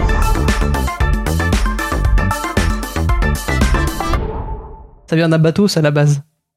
De quoi La- La planche? Ok, Oui. d'accord. Pour nos Enfin, le- auditeurs, le- on parle de la table. hein. Il y a un bateau qui vient de rentrer dans le salon. Très bien, on a fini pour la partie jeu? C'est parfait d'avoir fini sur bien. la partie jeu parce que maintenant on enchaîne sur la partie. Off. Je savais pas quoi dire. Ouais, j'allais dire deep. Euh, où euh, en fait, on on- c'est là où on questionne tes relations au travail et je, je lis mes notes diagonale. comme ça. On parle comme ça à partir de maintenant. Non, mais euh, par exemple, Vincent m'a dit que tu faisais des énormes heures et que c'était un gros sujet euh, dans euh, ton, ton process de création. Est-ce que tu peux nous en Des énormes heures, qu'est-ce qu'est-ce que qu'est-ce que tu veux dire? Bah, Vincent, qu'est-ce que tu veux dire? Tu travailles beaucoup. Tu fais des bonnes journées, quoi. Non, je fais pas spécialement. Non, en ce moment. En ce moment, ouais, je Ouais. prends cher. En ce moment, je fais beaucoup d'heures. Je dors très peu. Je suis très fatigué. Mais je kiffe. tout va bien, tout va bien. Mais non, d'habitude, euh, ça va. Par contre, c'est vrai que je, je travaille beaucoup. C'est-à-dire que s'il faut travailler un week-end, bah vas-y, je travaille le week-end.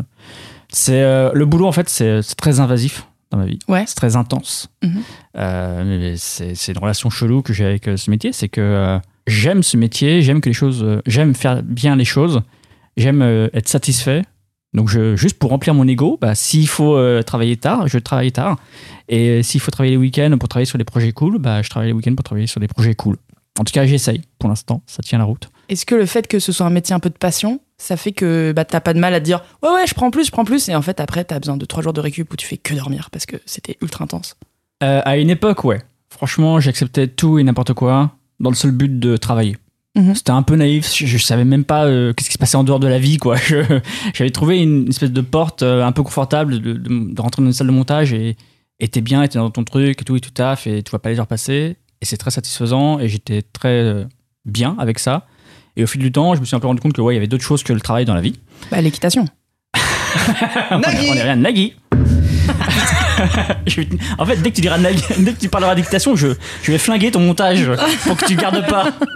Euh, ouais, donc le travail c'est euh, très très important. Euh, en fait, c'est la chose que je préfère dans la vie. Ça va, ça va rentrer dans, dans le livre. Ça va être, ça va être très On est sérieux. ravis. C'est toute une partie dédiée à ça. Ça va être très sérieux. Euh, non, le, le travail représente beaucoup, beaucoup, beaucoup de choses pour moi. En fait, c'est vraiment un, un refuge. C'est là à peu près où je me sens bien. Euh, j'ai beaucoup de mal avec plein d'autres choses dans la vie, euh, tout le reste de la vie globalement. et je sais qu'en salle de montage, voilà, c'est un truc que je contrôle, je sais à peu près ce que je fais. Euh, j'ai une espèce de pouvoir en salle de montage de justement, je raconte ce que je veux, je, je suis un peu autonome, je suis un peu indépendant, je peux faire ce que je veux. Et, et ouais, ouais, c'est c'est- c'est comme ça que je marche, quoi. Et c'est pas l'idéal, je pense. La relation que, que j'ai avec le travail est peut-être pas idéale, mais voilà, c'est c'est un refuge. Voilà, c'est vraiment le, le mot-clé, le, c'est le refuge, et je suis bien là-dedans. Mais pourquoi? Parce que c'est un milieu qui est hyper stimulant ou en fait, s'il te fallait vraiment autre chose euh, bah, pour t'éclater dans la vie? Euh... C'est compliqué. Ouais, je sais. tu peux dire Nagui si tu veux. un, petit, un petit clavier chichi. Chichi. pour Chichi, euh. chichi. Ouais, en, en- en fait, pour caricaturer à fond, euh, je sais pas quoi faire de ma life. Voilà. Hmm. Et au moins, je sais qu'en salle de montage, j'ai une mission, quoi. Ouais. J'ai un truc à faire, je sais que j'ai un point A, un point B et que je sais comment ça se gère. Le reste de la vie, ça change un peu, ça évolue de plus en plus avec les, avec les années, forcément. je- J'essaie de, de trouver des trucs à faire de ma life. mais, euh, mais pendant longtemps, ouais, c'était le seul truc que je faisais et que je savais que je faisais bien en plus. Tu vois, Donc Mm. il y a un truc un peu de. Ça se, ça se nourrit, quoi, de cercle vicieux. Tu te dis, bah, je suis bien là, je suis heureux d'être là, vas-y, je recommence. Ah, je suis bien là. Bah, ça ouais. paraît logique en même temps. Ouais, c'est ça. J'ai trouvé une zone de confort qui est, euh, qui est incroyable, quoi. Mm. Et, euh, mais ça tend à changer de plus en plus. Voilà, j'essaie un peu de, de m'ouvrir à d'autres trucs, de sortir un peu plus de. En fait, j'ai vraiment le profil du monteur geek, toi, qui, qui- qui va faire que ça de sa vie, quoi. Ouais, ouais. le côté un peu négatif du truc. Mais, euh, mais voilà, ça, ça- ça tend à changer. Et puis, j'essaye aussi de varier vachement les expériences pour. Ouais, je m'enferme dans une salle de montage, mais au moins j'apprends un truc, au moins je kiffe, au moins je fais un truc qui me plaît, au moins je, je, je sors un peu plus euh, grandi. Ouais, tu, oui, tu sais ce que t'as à faire, quoi. C'est Ouais. un truc où genre tu te lèves le matin, tu fais ah bah ma journée ça va être ça et peut-être qu'il y a un Ouais. côté rassurant en mode euh, Ouais. plus tu boucles de jours, plus tu t'assures des jours de ce que tu vas faire. C'est ça, Mm. ouais, c'est ça. C'était vachement rassurant à une époque d'avoir le planning rempli, de se dire c'est bon. Je... En fait, comme c'est un métier où on sait pas trop où on est dans six mois, j'ai accepté beaucoup de choses. euh, et au moins, je savais que voilà, mon, mon planning se remplissait au fur et à mesure et je savais où j'étais dans, dans six mois. Et puis, euh, ouais, il y a une grosse période de ma vie où je, je me levais pour aller taffer, je rentrais chez moi pour dormir, quoi. C'est-à-dire qu'il y avait rien au milieu, il y avait rien entre, vraiment. Voilà, faut se forcer, en fait, pour sortir de sa zone de confort. Et euh, bah, c'est dur, en fait. Oui, complètement. Et t'as beau voir des posts Instagram de motivation, euh, la zone de confort, elle est euh, là, euh, ta vie peut changer avec une décision. Et ben en fait, c'est beaucoup plus compliqué. En, Ah ouais, en- c'est oui, c'est pas vraiment Bah ça, ouais, c'est Bah, techniquement, ta vie peut changer en une décision, oui. oui, oui. Mais bon, c'est c'est c'est juste des discours, des beaux discours. Et, euh, et voilà, donc je, je tends à, à faire d'autres choses, mais là, en ce moment, par exemple, je suis vraiment dans une période qui est intense et je fais rien d'autre que du Mm. montage. Depuis deux mois et demi, grosso modo, je fais que ça. Il Mm. a, il y a plus rien. Bah, euh, ouais, je compatis. Je suis dans une période pareille et Ouais. vraiment, euh, c'est abrutissant, quoi. Tu sais, tu te dis. Enfin, moi, j'aime faire des trucs à côté. J'avoue, je travaille pour partir en vacances. Et du coup, euh, moi, je me sens très enfermée quand je fais, euh, bah, typiquement, tu sais, du 8 heures par jour, plus une heure de transport aller, une heure de transport retour. Je rentre chez moi, tu sais, j'ai à peine l'énergie de regarder un truc, je me fais à manger vite fait et Mm. après, je suis en mode dodo. Bah, ça me frustre parce que je suis en mode, mais j'ai des copains et puis je pourrais peut-être euh, juste me détendre, lire un livre. Ouais. Tu sais, genre, je pense souvent. euh, Mais après, j'aime le montage. Donc, ça, quand je suis dedans, j'aime ce que je fais Ouais. et je suis concentrée et tout. Mais en fait, j'aimerais plus avoir des petites journées où je peux diversifier mes activités. Bon, après, ça dépend des plannings parce qu'évidemment, Mhm. comme tu dis, le web, c'est à l'arrache. Donc, t'es en mode, oui, d'accord, je vais faire 36 heures d'un coup, pas de problème. Mais euh, ouais, j'aime. Mon monde idéal, euh, typiquement, ouais, ce serait de pouvoir bosser, euh, je sais pas, euh, 6 heures par jour et après, je peux faire des trucs à côté, que ce soit. pour mon bien-être ou juste pour le kiff aussi, comme tu dis, de faire des nouvelles choses, de faire des expériences, de te connecter avec des gens que t'as pas, bah, faire un podcast, tu vois, genre. et, mais euh, ouais, j'avoue que ouais, les tunnels, ça fait pas. Ouais, et ces tunnels, Ouais, en c'est une plaie. L'audiovisuel, c'est vraiment un secteur avec que beaucoup de passionnés, Mm. des gens qui se donnent à fond. Et en l'occurrence, le montage, le temps peut passer extrêmement vite. Ouais. Ouais. Tu peux perdre deux heures à essayer de faire un effet euh, parce que tu as envie qu'il soit beau, tu as envie que- de te faire kiffer. Donc, ouais, à un moment donné, euh, tes journées sont à rallonge et puis tu as envie de bien faire et puis tu n'arrives pas à concilier tout, quoi, le, euh, le relationnel, euh, le pro, le personnel, etc. Et, et ouais, ouais, c'est- un peu galère. Là, tu vois, ça fait 2-3 mois, je, je procrastine à fond tout le reste de ma vie, en fait. Vraiment, les impôts, je les ai fait hier soir à 3h du mat. Tu vois, ça faisait- alors que ça fait genre euh, un mois que tu peux les déclarer, tu vois. D'habitude, Ouais, ouais. tous les ans, moi, je suis, je suis le premier, je suis exemplaire avec les impôts. je reçois le mail, ok, c'est bon, je me prends deux heures, let's go, j'envoie le truc, c'est fini. Et là, euh, attendre trois semaines pour faire les impôts, c'est pas, euh, pas, pas dans ma nature, quoi. Donc ouais, c'est compliqué de, de tout gérer. Après, ça a changé récemment parce que du coup, es... Donc, tu travailles pour YouTube sur un contrat euh, de quelques mois, c'est ce que tu disais. Et la différence, c'est que tu es en... en télétravail. Ah ouais, ça Mm. c'est ça c'est un gros dossier le télétravail. En fait, jusqu'ici en télévision, c'est incroyable, ils ont des bâtiments entiers avec des dizaines de salles de montage à chaque étage et t'as des trucs comme ça dans Boulogne-Billancourt où euh, on est 100 monteurs en même temps dans le même bâtiment et on est 100 monteurs à travailler sur plein d'émissions différentes et il y a un truc un peu euh, de stimulation, de d'émulation. euh, il y, a, il y a un cadre, forcément. Tu arrives Ouais. le matin, tu vois, tu prends ton croissant, tu prends ton café, etc. Tu discutes. À la pause déj, tout le monde se retrouve. Le soir, euh, à 19h, tout le monde s'en va. Donc, toi, tu dis, bah, vas-y, je vais me casser aussi. En fait, je vais pas rester. donc, tu as, un cadre, quoi qu'il arrive. Et en plus, tu as des deadlines et tu as, un espèce de rétro-planning où quand même, tu sais ce que tu fais le jour 1, le jour 2, etc. Là, j'expérimente du coup depuis euh, deux mois et demi le, le télétravail et je déteste et en même temps j'adore. C'est Je te rejoins. voilà, je pense que malheureusement c'est c'est le lot de plein de monteurs euh, pour, pour YouTube. C'est euh, incroyable toutes les valeurs que tu veux. Incroyable, le frigo est à portée de main. Incroyable, tu peux rester en pyjama. Incroyable, si tu vas aller chez le dentiste à 14h30, il n'y a rien qui t'en empêche. Complètement. Si ouais. tu veux te faire un ciné, si tu veux te faire une expo, si tu veux sortir, globalement, rien t'en empêche tant que le boulot est fait à la fin. L'inconvénient, c'est que tu es en pyjama, c'est que tu te lèves à n'importe quelle heure, c'est que tu te fais des rendez-vous à 14h30 qui, qui, qui bousille ton rythme, etc. Et moi, j'ai beaucoup de difficultés à me discipliner sur tout ça pour l'instant. Voilà, Genre, je suis au début, je découvre ce truc-là, j'ai du mal à me concentrer, j'ai du mal à me discipliner. Ou alors j'ai des phases où d'un coup je vais avoir deux heures et demie, je vais être intense dans le montage et je vais extrêmement bien avancer. Et à la fin je me dis bon bah c'est bon, du coup je peux glander encore une heure et demie. Oui, c'est vois, ça, ouais, tu récompenses le truc. ouais, ça, à la euh, fin, tu donnes une récompense qui en fait Mm. va bousiller le reste de ta journée. Et, euh, et ouais, j'ai beaucoup de mal quoi. Donc je, je cherche encore des méthodes pour arriver à me discipliner et à être efficace chez moi. J'ai investi dans du matériel, j'ai plein d'écrans, j'ai un ordinateur qui roule bien, etc. J'ai une zone confortable. Contrairement à cette table, bien sûr. Euh, normalement, j'ai les meilleures conditions pour travailler.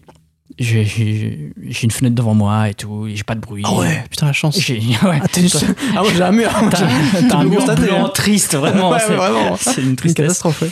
Euh, ouais, donc j'ai une fenêtre devant moi, je peux regarder euh, les pigeons passer, etc. devant la fenêtre. Et euh, ça, ça, ça a un bon cadre de vie, mais comme je suis seul au monde, que personne me surveille, je fais n'importe quoi. et ça- je fais n'importe quoi à plein de niveaux. Là, je, je me réveille à pas d'heure, je mange vraiment euh, n'importe comment. Euh, je, me fais des nuits voilà, jusqu'à 4-5 du mat euh, pour terminer dans les temps. C'est compliqué. Voilà, donc je cherche des méthodes. Je sais pas si vous, vous arrivez à, vous discipliner, justement, à vous structurer dans tout ça. Oui non. Moi, ça fonctionne. euh, Ça doit faire quoi depuis 2019 que j'alterne beaucoup de télétravail, tu vois, où je fais. Depuis que j'ai fait du montage YouTube, on va dire, où forcément, bah, c'était du télétravail direct. En fait, ça dépend beaucoup des périodes. Il y a des moments où je vais détester ça, mais vraiment, j'en ai trop marre. Je... Des fois, je me retrouve sur le bon coin à me dire Allez, je vais me, louer- je vais me louer un, un- un local. Et vraiment. Mais J'y pense. mais tu vois, pour se rediscipliner, comme quand tu vas à la télé, tu dis bon bah là j'y vais, et une fois que je sors du bâtiment, c'est fini. Ouais. Et des fois non, je me dis mais en fait je suis très bien ici, pourquoi j'irais dépenser 300 balles de plus par mois? Enfin j'ai pas à me plaindre. Et et tu sais quand je quand je pense à prendre un local, je me refais tous les avantages du télétravail. J'ai le frigo à portée de main, comme tu dis, tu vois. Pourquoi se faire chier à prendre les transports 40 Ah minutes, ouais. 50 le matin, puis Ah pareil le soir, alors que je peux le faire depuis chez moi Donc je sais pas, je n'ai toujours pas trouvé en vrai de solution miracle. Moi, ce que je me dis qui peut être plus sympa, c'est en tout cas, j'aimerais bien déménager pour en tout cas avoir une pièce Ouais. dédiée à ça. Parce que le fait que ce soit dans mon salon, bah en fait, ça mélange à ta vie privée. Et donc, du coup, ta vie privée, boulot, des fois, ça va un peu entre les deux. Ouais, c'est flou. Et, euh, et je, retrouve, je retrouve aussi un peu sur ce que tu dis, sur, euh, tu sais, genre prendre un rendez-vous à 14h30 pour le dentiste. C'est, je le fais pareil, tu vois, Ah c'est, oui. c'est trop bien. Tu peux te le permettre, vas-y. Et en même temps, je trouve que tu quittes plus trop le boulot. C'est-à-dire que tu auras toujours du boulot, Hmm. et après, tu vas inséminer un peu de ta vie privée dedans Mmh. ça devient l'inverse de ce qu'est le travail norma- normalement. Ou pour moi, tu as plutôt une vie. Et en fait, si tu peux, si tu as Avec des moyens, bah, tu travailles Ouais. au milieu. Ouais. Et j'ai l'impression qu'en télétravail, bah, ça l'inverse, C'est ouais. complètement C'est ça. l'inverse. Ouais. Et c'est un gros danger. voilà. mais bon, pareil, c'est quelque chose de très nouveau. Les saisons aussi, c'est con. Mais genre en hiver, grosse flemme de sortir, quoi. Vraiment Ah pas envie. Et par contre, euh, dès que c'est les beaux jours, comme là un peu maintenant, euh, jusque- jusqu'en octobre, je vais être trop content, tu vois, de partir, de sortir. Et puis, tu t'as aussi ce côté, bah, en fait, euh, comme tu dis, t'as le côté cohésion de groupe. S'il y a des gens qui partent à 19h, bah ouais, tu, oui, moi je vais rester avec grand max une heure, mais ça devient ridicule si je fais plus. Ouais. Et en fait, ça se voit que, tu vois, si tu débordes, tu sais que c'est pas normal ce que t'es en train de faire. Exactement, ouais, c'est ça. Alors que quand t'es en train de travail, bah t'es tout seul. Il y a que toi, hein, comme témoin, qui va Ah te juger, qui va te regarder. Donc, euh, oui, bah si j'ai envie de faire une nuit blanche, je le fais, quoi. Alors que c'est pas bien non plus. mais bon. Mais ouais, et puis je te dis, ça fonctionne par période, quoi. Des fois, je vais être persuadé de ça, puis d'autres, je vais me dire, mais c'est génial le télétravail, c'est trop bien. Ouais. Ça, ça dépend beaucoup des projets. Bah, par exemple, tu vois, un truc très récent, c'est que justement, là, ça fait grosso modo deux mois que je suis en télétravail, euh, que je le vis voilà, plus ou moins bien, mais je, je fais le truc. Et euh, hier, je suis retourné en fait dans les locaux euh, où je monte justement les vidéos pour, pour YouTube. Hmm. Et alors, point négatif, le transport. Parce Ouais. que forcément, c'est 45 minutes matin, 45 minutes le soir. C'est rien et en même temps, bah, c'est un truc qui te dans la journée. Et, mais au moins, avantage, c'est que voilà, à midi, je me suis retrouvé à la table avec des gens. ça faisait très longtemps que j'avais pas parlé avec des gens en vrai. Mais c'est vrai, Et ça m'a fait beaucoup de bien. Et même, tu vois, comme j'étais dans le cadre du boulot, bah, j'allais pas traîner sur Instagram euh, pendant que je, pendant que je travaillais. Je travaillais, voilà, été assez efficace, je pense. Et euh, en fait, voilà, je pense qu'il c'est la surveillance en fait. Il faut que quelqu'un me surveille pour que j'arrive à être, euh, à être, euh, à être bosseur. T'as fait un post sur Instagram qui, qui parlait de ça justement un de tes derniers où tu parlais de ton, ta relation au télétravail où il y a des gens, euh, oui, comme tu disais, tu vas sur ton téléphone pour scroller sur Instagram vite fait. Ça peut durer 5 minutes le temps d'un rendu, tu vois, en ça, présentiel. Mais quand t'es chez toi, tu te dis, bon bah 5, 10, 20, le 30 temps passe vite, le passe vite. clair. mais c'est vrai, mais il faut quelqu'un nous surveille quoi. Il y a un truc. Un truc, on n'est pas discipliné quoi. On est des gosses. C'est vrai. c'est la moralité. Mais et ah, le, truc du local, euh, je pense que ça peut être une bonne alternative, toi. Mais c'est vrai que c'est un loyer tout de suite. C'est. Et puis si tu le partages, par contre, du coup, tu résous le problème de mm. chez soi et en plus, tu as des copains pour manger le midi. En fait, c'est la solution. J'y pense. En fait, il faut refaire comme la télé.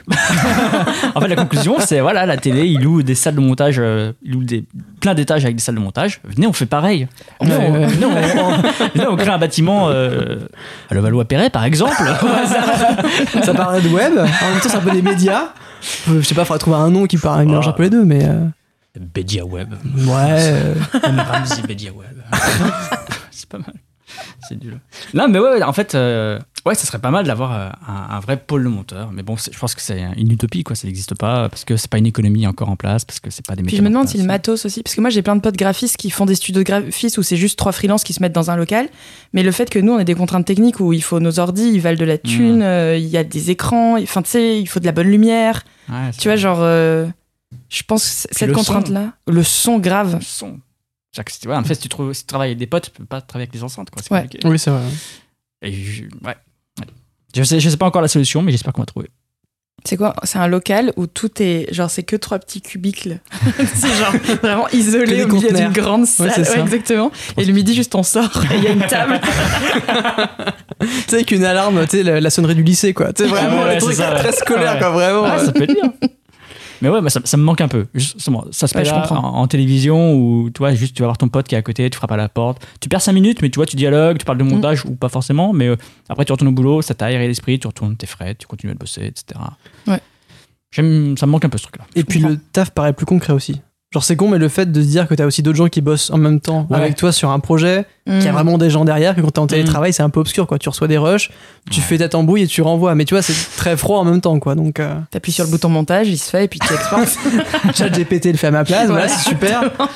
Et, justement, ouais, il y, a deux semaines, j'ai souffert un peu de ça. J'ai vraiment ressenti de la solitude sur ce truc-là. Mm. J'étais chez moi en télétravail. Et en fait, le seul contact que j'avais avec la production qui travaille avec ce youtubeur, c'était juste des WhatsApp, quoi. Et c'était genre un WhatsApp tous les deux jours pour me dire Ah, euh, je t'ai envoyé ça, je t'ai envoyé le projet, en fait, euh, quand est-ce que je reçois l'export? Et c'est, en effet, c'est froid, c'est un peu nul. Et c'est la seule relation que j'entretiens avec eux pour l'instant. Et, et là, la semaine dernière, j'étais un peu désespéré. Je leur dis, mais venez, on, se retrouve, on, boit un, verre.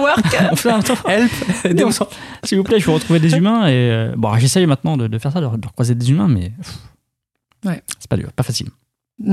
Euh, très bien. Point haut, tout le monde a de l'eau? J'adore le point haut. Je veux bien. Oui, tout le monde a de l'eau. Ça va vite. Hein. Ça va très vite. Et euh, ouais, non, du coup, la semaine dernière, j'ai testé la méthode Pomodoro. Ah, je connais pas, ça, Pomodoro. En gros, c'est une technique, c'est 25 euh, minutes de travail, 5 minutes de pause, 25 minutes de travail, 5 minutes de pause. Ah, et alors, comment t'as trouvé ça J'ai bien aimé. Ouais Justement, c'est que ça te force à travailler pendant 26 minutes à être efficace. Et à la fin, t'as la récré pendant 5 minutes où tu te lèves, tu marches, tu vas sur le balcon, tu fais des trucs. Et après, tu retournes bosser. Et je, trouve, je trouvais que c'était un cycle plutôt pas mal. Et euh, j'ai trouvé un Discord de monteurs. Ouais. Et justement, on fait ça avec d'autres monteurs. Et ça se motive un peu. C'est-à-dire que du coup, toutes les 25 minutes, on se démute. Ça va les mecs, on s'assoit, on se motive. Qu'est-ce qu'on fait? Ouais, bah, le truc de Execute dont, dont je t'avais parlé. Euh, c'est un espèce de gros regroupement de monteurs là, qui s'est créé il y, a, pas longtemps. Et, ouais. Et c'est cool quoi. Et souvent, c'est que des monteurs de youtubeurs. Mhm. Donc, c'est aussi des gens qui se retrouvent chez eux enfermés et qui sont contents aussi d'entendre d'autres témoignages, d'autres avis, d'autres expériences, qui peuvent s'apporter de l'aide, etc. C'est un truc communautaire qui s'est fait et je trouve ça vachement cool. Ouais, carrément. Mais d'ailleurs, c'est drôle parce qu'avec euh, Vincent, on a bossé euh, pour euh, la même youtubeuse pendant un, moment.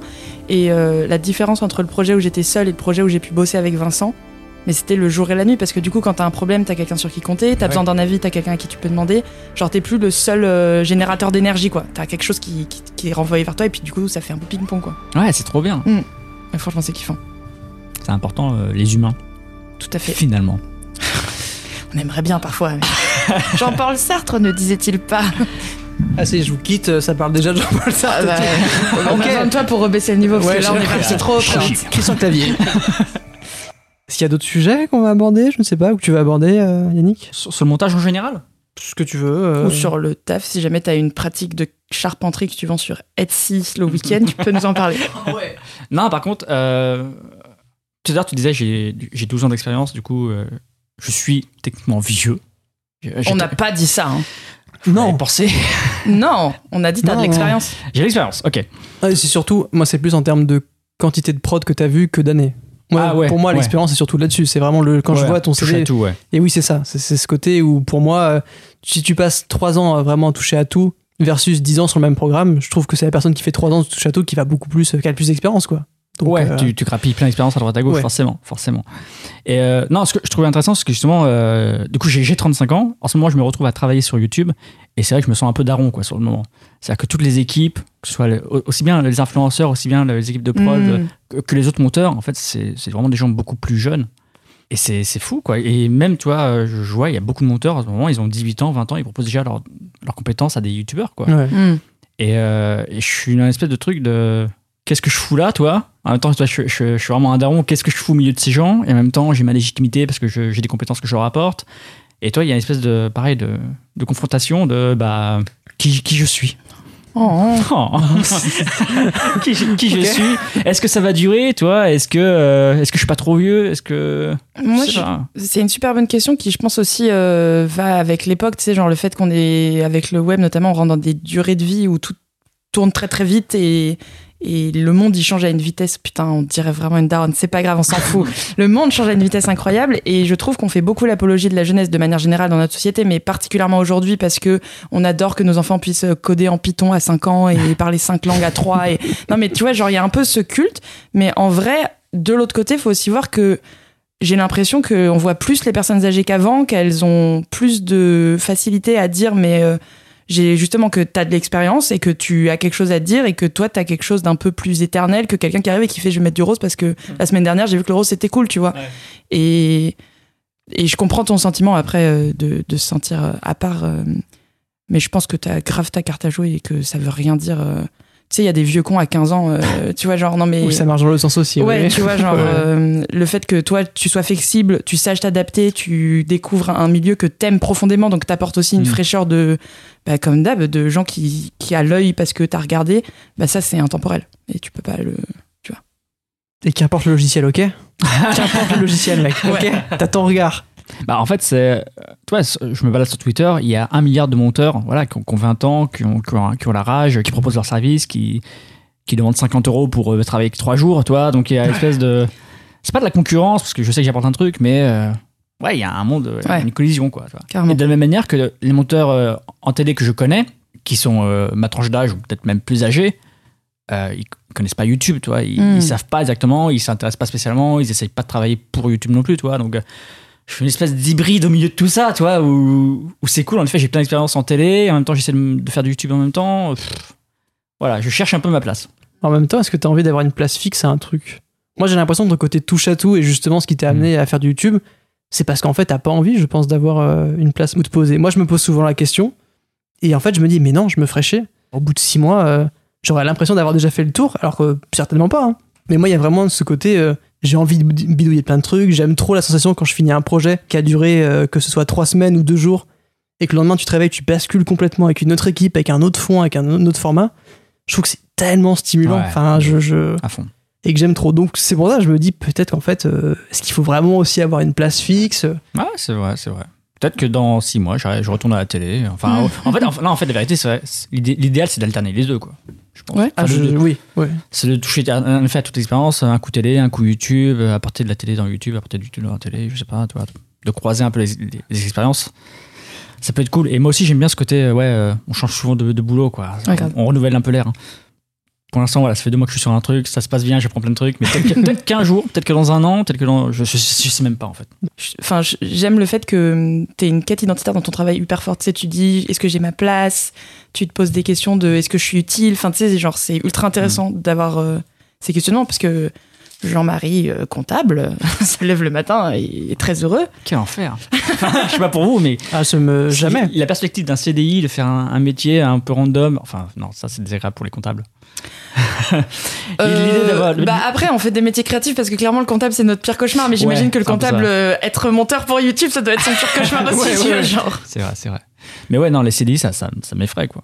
Moi, j'en rêve un peu parfois parce que c'est un peu le mythe de la stabilité. Et tu sais, parfois, je me dis, j'aimerais, bah, c'est comme ce qu'on disait sur le freelance, mais je me dis, oh, ça doit être bien d'avoir un cadre fixe et de faire toujours un peu des choses que tu sais à l'avance. Et après, je suis en mode, nique sa mère, je pars en Bentley. qui va me dire, qui va m'arrêter? Personne, quoi. Je ce que je veux. Ce que je veux. Mais euh, Donc, t'es entre deux aussi, quoi. T'as as, envie de la stabilité du CDI et t'as pas envie de passer ta vie avec. Euh, bah, c'est après, je, pense que la stabilité, c'est séduisant euh, dans le fantasme. C'est comme la vie à la campagne pour les gens qui sont urbains. Euh, genre, il y a le fantasme que tu te crées où t'es en mode le matin, je me lèverai, je ferai mon pain moi-même avec le levain que j'ai fait depuis trois mois. Et après, il y arrivera sur mon épaule. Salut petit oiseau, hein, comment tu vas aujourd'hui Et mon jardin en permaculture, il ira super bien. Et puis t'arrives et puis il faut bêcher et puis tu vois, genre, il faut s'y mettre et c'est chiant et t'as pas envie parce que t'aimes pas. Le wifi est dégueulasse. ouais, tu vois. Hein. Puis il y a Nagui là, dans le champ, qui est en train de buter des chevaux. Nagui, arrête Lâche cheval, merde Lâche l'univers Mais euh, ouais, alors qu'en fait, euh, mon mode de vie, si je l'ai choisi, c'est aussi parce que il me, il me plaît, tu vois. Genre, euh, typiquement, la flexibilité, le fait que si j'ai besoin de passer trois heures de plus sur un projet parce que je veux et, et que ça portera le projet plus pour moi en termes de sens, bah, c'est mon choix, quoi. Après, l'illusion du choix, le libre arbitre, tout ça, tout ça, tu vois, j'ai envie de te dire. Mais ouais, je trouve que c'est. Euh, ouais, le freelance pour l'instant, quand je vois les défauts, je me rappelle quand même que c'est moi qui l'ai choisi et que pour l'instant ça me plaît. Genre, moi, la culture d'entreprise, typiquement, c'est les questions politiques de. Euh, non, bah l'euro, c'est la couleur de la division opposée, du mm. coup, on peut pas mettre d'euro. Tu vois, genre, ce genre de truc, ça me saoule à un level incroyable. Après, j'adore les collègues et j'adore euh, la culture d'entreprise dans le côté cool où parfois c'est genre c'est jeudi cupcake aujourd'hui. T'es en mode oh un cupcake. Mais euh, mais je pourrais me faire un jeudi cupcake si j'avais la foi en tant que freelance. Tu vois. toi-même, oui. Mais euh, ouais, je après j'ai pas eu beaucoup d'expérience en entreprise pour l'instant comparé au freelance où j'en ai eu plein. Donc peut-être faudrait que je remette mon orteil dans l'eau pour voir si ça me plaît plus maintenant. Après, ce qui est intéressant, c'est que voilà, justement, le visuel, c'est tellement large, on peut potentiellement aussi apprendre un métier qui nous rapproche des gens. Pas en tournage justement le cadre techniquement tu te retrouves d'un coup avec deux trois minimum deux personnes avec toi tu vois. Ou faire du son ou je sais pas ou même de la régie toi tu vas côtoyer du monde. Ah, grave mais la régie ça me tente bien en vrai. Ouais? Ouais j'aime bien être euh, l'âme derrière les manettes. Mais j'imagine c'est la pression quoi. Tu es le canal principal par lequel les infos euh, oui c'est vrai c'est vrai. Mm. puis tes cuts sont en direct quoi. Enfin ah tu parles de la régie audiovisuelle. Ah pardon on parlait de quoi d'autre genre la régie sur les tournages ouais. Ah oui aussi. Ah oui non pardon. Ah, j'étais côté un peu régie, prod quoi. euh, en régie de tournage aussi, mais. Régie audiovisuelle, euh, trop drôle, t'appuies sur un bouton, ça fait un truc, c'est instantané. Alors que toi, t'es avec tes cuts là en mode. Raccourci. Transition étoile, bam Les métiers de la régie aussi, ça me séduit vachement. Justement, dans, les cas régie où d'un coup on est 20, on dit allez, vas-y, hmm. direct, c'est bon. Tous, tout le monde. C'est une équipe de Formule 1 d'un qui se concentre. C'est vrai, Qui travaille côte à côte. Chacun dépend de l'autre c'est stylé quoi. Ouais, il y a un peu côté euh, tu sais t'es dans l'Enterprise le USS Enterprise euh, tout le monde est là, concentré sur le devant, va chacun C'est trop bien. Capitaine on signale un météore sur la gauche, vite tirer dessus, tu vois, vraiment il y, a un truc de performance quoi de, de sport. Quoi, ça tu pars pour 2 euh, 3 heures de direct, pendant 3 heures, c'est bon, tu décroches plus. Exactement. Tu décroches plus. et puis notre côté obsessif qui revient encore et encore. Yes, j'adore. T'es discipliné et tout est tien et t'as une mission et tu la remplis. Mm. Et puis là, tu vas pas sur Instagram. Je peux te dire qu'à mon avis, ça se voit. là, tu, ça peut se voir, ouais. Pourquoi la transition elle est pas là? Qu'est-ce que tu fais? Oh pardon. Excusez-moi. C'est vrai. Il y a un truc intéressant que tu disais, c'était par rapport à ton âge où tu dis, tu vois, dans le monde du YouTube, etc. Mais est-ce que tu te poses pas non plus ces questions-là? Parce qu'en fait, ton taf te prend beaucoup de temps et limite, tu définis toi-même ou ta vie par ton taf. Bonsoir. Bonsoir. non, mais je sais pas. Pardon, j'ai commencé à m'allonger en fait comme sur un divan parce que je te demande 70 euros à la fin. Oui, Je prends pas la carte vitale par contre, désolé. C'était quoi la question? Même moi, j'ai mis du temps à la faire dans ma tête avant de la dire. Non, en gros, je sais pas où je vais non plus, hein, mais euh, je, je mais on ensemble. C'est que vu que tu définis pas mal ta vie par ton, par ton taf, ce qui est un peu mon cas aussi, donc c'est pour ça que je, je, transpose un peu des fois mes réflexions que j'ai vers toi si tu veux, mais si tu vas bien.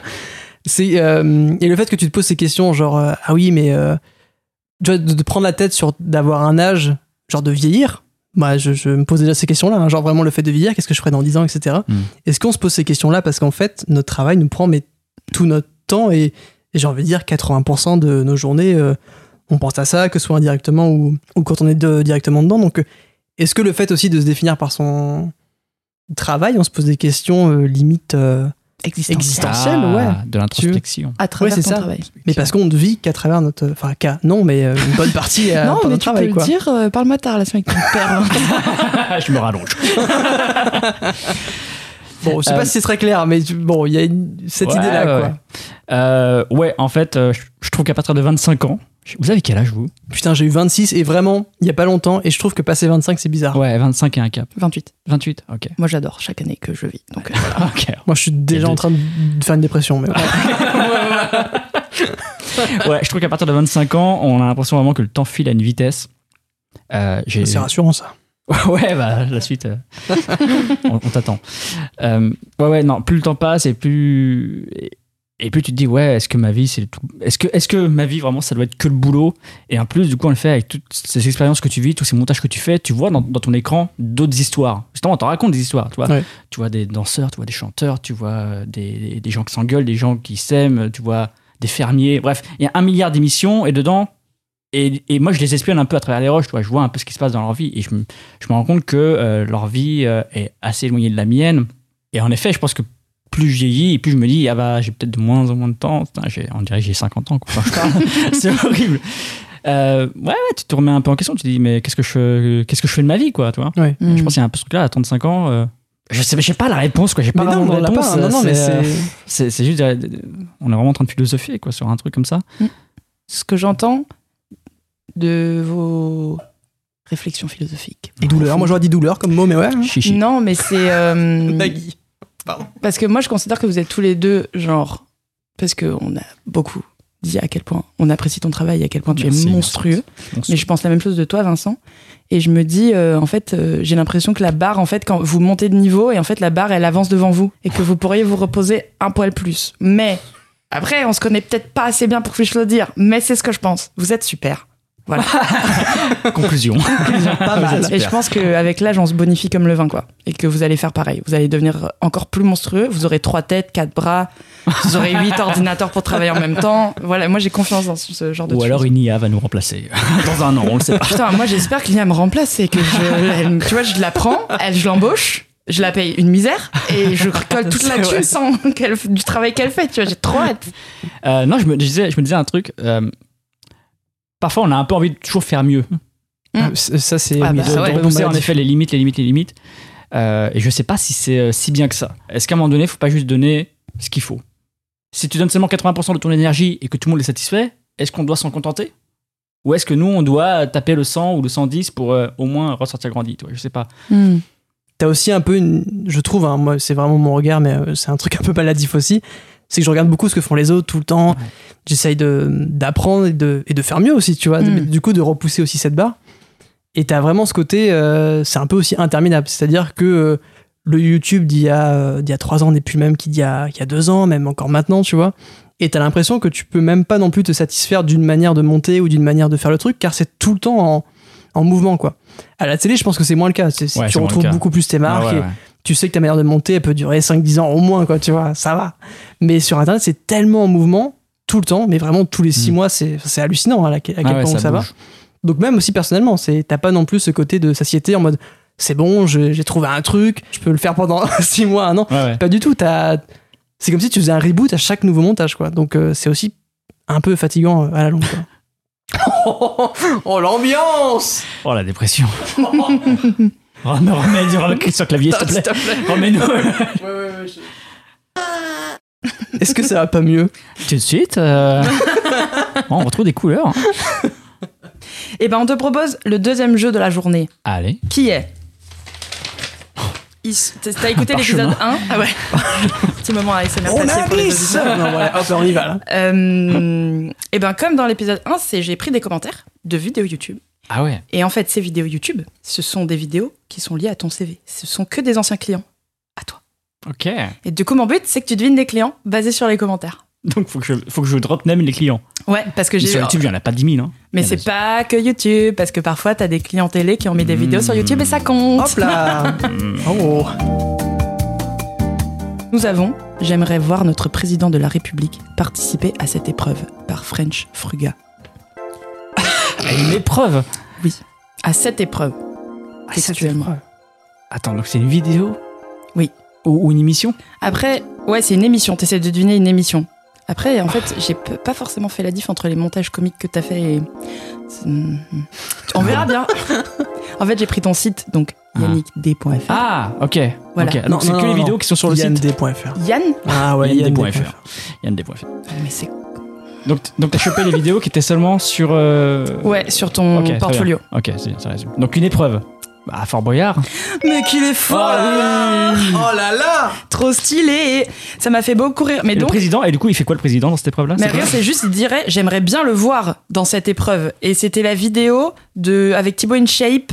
Euh, je sais plus ce qu'il. Bon, sûrement, il y avait des insectes et des trucs à Ouais, Fort grimper. Boyard. euh, Fort Boyard, quoi. Fort Boyard. Ensuite, nous avons, en deuxième, euh, je le traduis en live. Ouais, paix d'esprit, jusqu'à ce que tu payes super cher. Et après, ils changent les conditions de visite. Et après, tu payes plus sur place parce que c'était moins cher en ligne et que tu dois rebooker. Toutes les fois, ça m'arrive, ça craint. Je ne reviendrai plus jamais. Euh, C'est sur une émission aussi, du coup? C'est sûr. Non, ça c'est plus un client, c'est un peu plus corpo.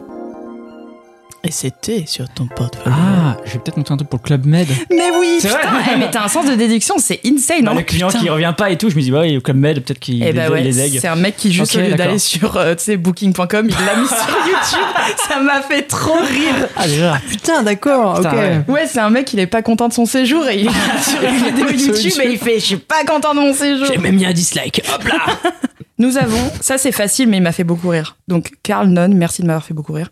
Tous les ans, la Pologne dit Combien est-ce que d'effets visuels euh, vous voulez? Et la Pologne répond à elle-même Oui. La Pologne? What? Ouais. Pourquoi Pologne? Bah, je peux pas, bah, c'est un indice. La Pologne? Attends, Ouais. T'as monté un truc pour la Pologne? Jamais d'avis. Non, C'est un rapport avec la Pologne, en vrai? Non. Euh, ça a un rapport avec le fait qu'il y a plein de pays. What? Ah, un truc de l'Eurovision? Oui. C'est un mec qui dit genre, la Pologne chaque année, il se donne quoi sur les effets visuels. Oh waouh. Mais où est-ce que t'as trouvé ces comme-là Bah sur YouTube. Donc en fait, pour t'expliquer, parce que j'étais en mode, si je prends littéralement euh, les vidéos qui sont correspondantes, jamais j'arriverai à, à te mettre un taquet. Donc je suis allée sur YouTube, sur les chaînes officielles des différents trucs, et j'ai voilà, c'est comme ça que j'ai trouvé les commentaires. Ah oui, bah, j'ai pas travaillé pour l'Eurovision directement, j'ai travaillé pour une émission euh, pour France Télé qui s'appelait qui s'appelait Destination. Ouais, Destination Destination Eurovision. Mais Eurovision, ça, les ça. commentaires, ils étaient vraiment tous euh, nuls. Alors euh, j'ai Ah ouais? j'ai switché. Ça va pas plaire à la commu de l'Eurovision qui est très très forte. Bah non, ils étaient pas nuls en mode euh, pas bien, mais ils étaient trop facilement trouvables, tu vois. Ok, ok, C'était en mode euh, ah j'aimerais trop que tel chanteur euh, bah, là euh, arrive à l'Eurovision et t'es en mode 10 bah oui bah du coup euh, il y a la réponse dans le commentaire. oui, c'est vrai. Compliqué. Et après ça c'est introuvable Ouais. parce que c'est trop vague. Mais en fait c'est un projet sur lequel j'ai bossé où t'as fait un trailer pour Ok. Voilà. Et du coup, le commentaire de Lisa Rel, c'est le seul commentaire que j'ai trouvé, c'était même pas sur YouTube, c'était genre sur un, un magazine de type euh, bah, euh, Télérama, mais pas Télérama, qui disait un grand merci, point d'exclamation. Donc, introuvable. Ah ouais Bah oui, bien Pas sûr. mal. Allez, c'est quoi? Mais donc, du coup, nous avons un énorme point commun qui est que j'ai bossé pour Révélation Monumentale.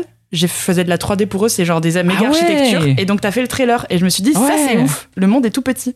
Ah, c'est fou, ouais. Ouais, c'est Ah, dingue. Le même projet commun. Ouais, Ah putain en fait, il y avait une série pour euh, RMC Découverte, je crois. exactement. ouais. Euh, que en gros, ouais, ils se baladaient dans des monuments, genre le Mont Saint-Michel, genre Mhm. le Machu Picchu, sur des choses-là. Et ouais, moi j'avais travaillé sur le Mont Saint-Michel, sur le teaser du Mont Saint-Michel. Et t'as fait, le tout premier. et t'as fait les 3D dessus? Ouais, j'ai fait les 3D dessus. Incroyable. C'est Le monde est comme cool. ça. Quand je l'ai vu, j'étais en mode, mais c'est pas possible. cool. En plus, personne l'a vu ce documentaire, donc là j'étais en mode, c'est la première fois que je vais pouvoir en parler, et sûrement la dernière, donc je vais pouvoir en parler. Et ça va devenir très très pointu. Mais est-ce que c'est toi qui avais fait le plan où à un moment donné, il y a un mec qui tient une pierre et il y a plein de petits morceaux de pierre autour qui- Oui, Je c'est l'ai- moi. Je l'ai mis dans ma bande démo, ça. Bravo. Putain, c'est Et bon, c'est cadeau. Ah là là, bravo. Merci. Bah, c'est presque Merci à toi, hein. du coup, Merci, bravo. parce que en vrai, Euh, c'était un projet dur, mais de- quand j'avais vu la bande-annonce, j'étais en mode ça fait plaisir. du coup, sans le savoir, c'était toi. Ah, je suis- Mm. C'est très Oh, très wow. pointu comme bref, par contre. Oui, ah ouais, vraiment. toi, t'as fait la 3D de truc d'une émission obscure sur RMC Découverte. Bah, c'est clair. Après, c'est ça qui est beau, c'est de se dire qu'il y a de la place pour tout le monde sur ce marché, tu vois. Exactement. C'est la conclusion, il y a de la place pour tout le monde. C'est oui. notre conclusion. Ce qui conclut notre jeu, et on aime bien finir avec plusieurs choses, mais la première, c'est, je crois que Vincent t'a demandé ta pire et ta meilleure anecdote de taf, De taf, ouais. Si t'en avais une. euh, et si tu veux en partager une ou l'autre, ou les deux. J'ai pris des notes. non, parce que je voulais raconter le truc, mais bien. Oh Ah ouais. C'était l'an 2002. Faut l'imaginer sur son cheval en train d'écrire ça tout à l'heure. Alors, je naquis. Attends. Oh, oui, ça marche. Oh. J'ai deux anecdotes. Une, une- une cool. Ouais. Et une horrible. Tu veux nous dire les deux? Tu préfères en choisir une? Qu'est-ce que tu veux faire? On est chaud Ah, je, pour pensais, les deux. je pensais dire les deux. Eh ben vas-y, let's go, on est chaud. Un peu, je pense que ça peut rebondir sur d'autres trucs après. Parfait. Euh, nous sommes en 2019. ça commence comme bien, ça commence bien. J'y suis là. Non, à l'époque, je travaillais sur une émission la journée, une émission de télévision qui était vraiment pas folle. Vraiment, il y avait rien qui allait. Le tournage était foireux, le montage était vraiment galère. Je m'entendais bien avec les gens, mais c'était pas épanouissant et vraiment, j'étais un peu euh, 10h, 19h. À 19h01, je me casse, je Mm. veux pas le savoir, je, je, je m'amuse pas. Et du coup, j'avais vu sur Twitter un YouTuber qui cherchait un monteur.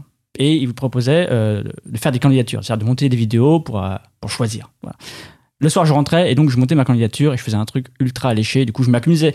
C'est un peu ce que tu disais dans un autre épisode, c'est que la journée, t'étais pas épanoui, mais le soir, tu rentres et tu mets des, Oui. des- tu mets des proutes pour MP3 dans, dans le Ouais. montage. Tu dis, ah putain, ça soulage, c'est ça que j'ai envie de faire en fait. Oui, Là, je m'amuse. Et donc voilà, j'ai été pris par ce YouTuber. C'était ma première expérience euh, pour YouTube. Je commence à monter des vidéos. Donc le soir, chez moi et tout. Donc ça me prend énormément de temps parce que, encore une fois, première pro, galère.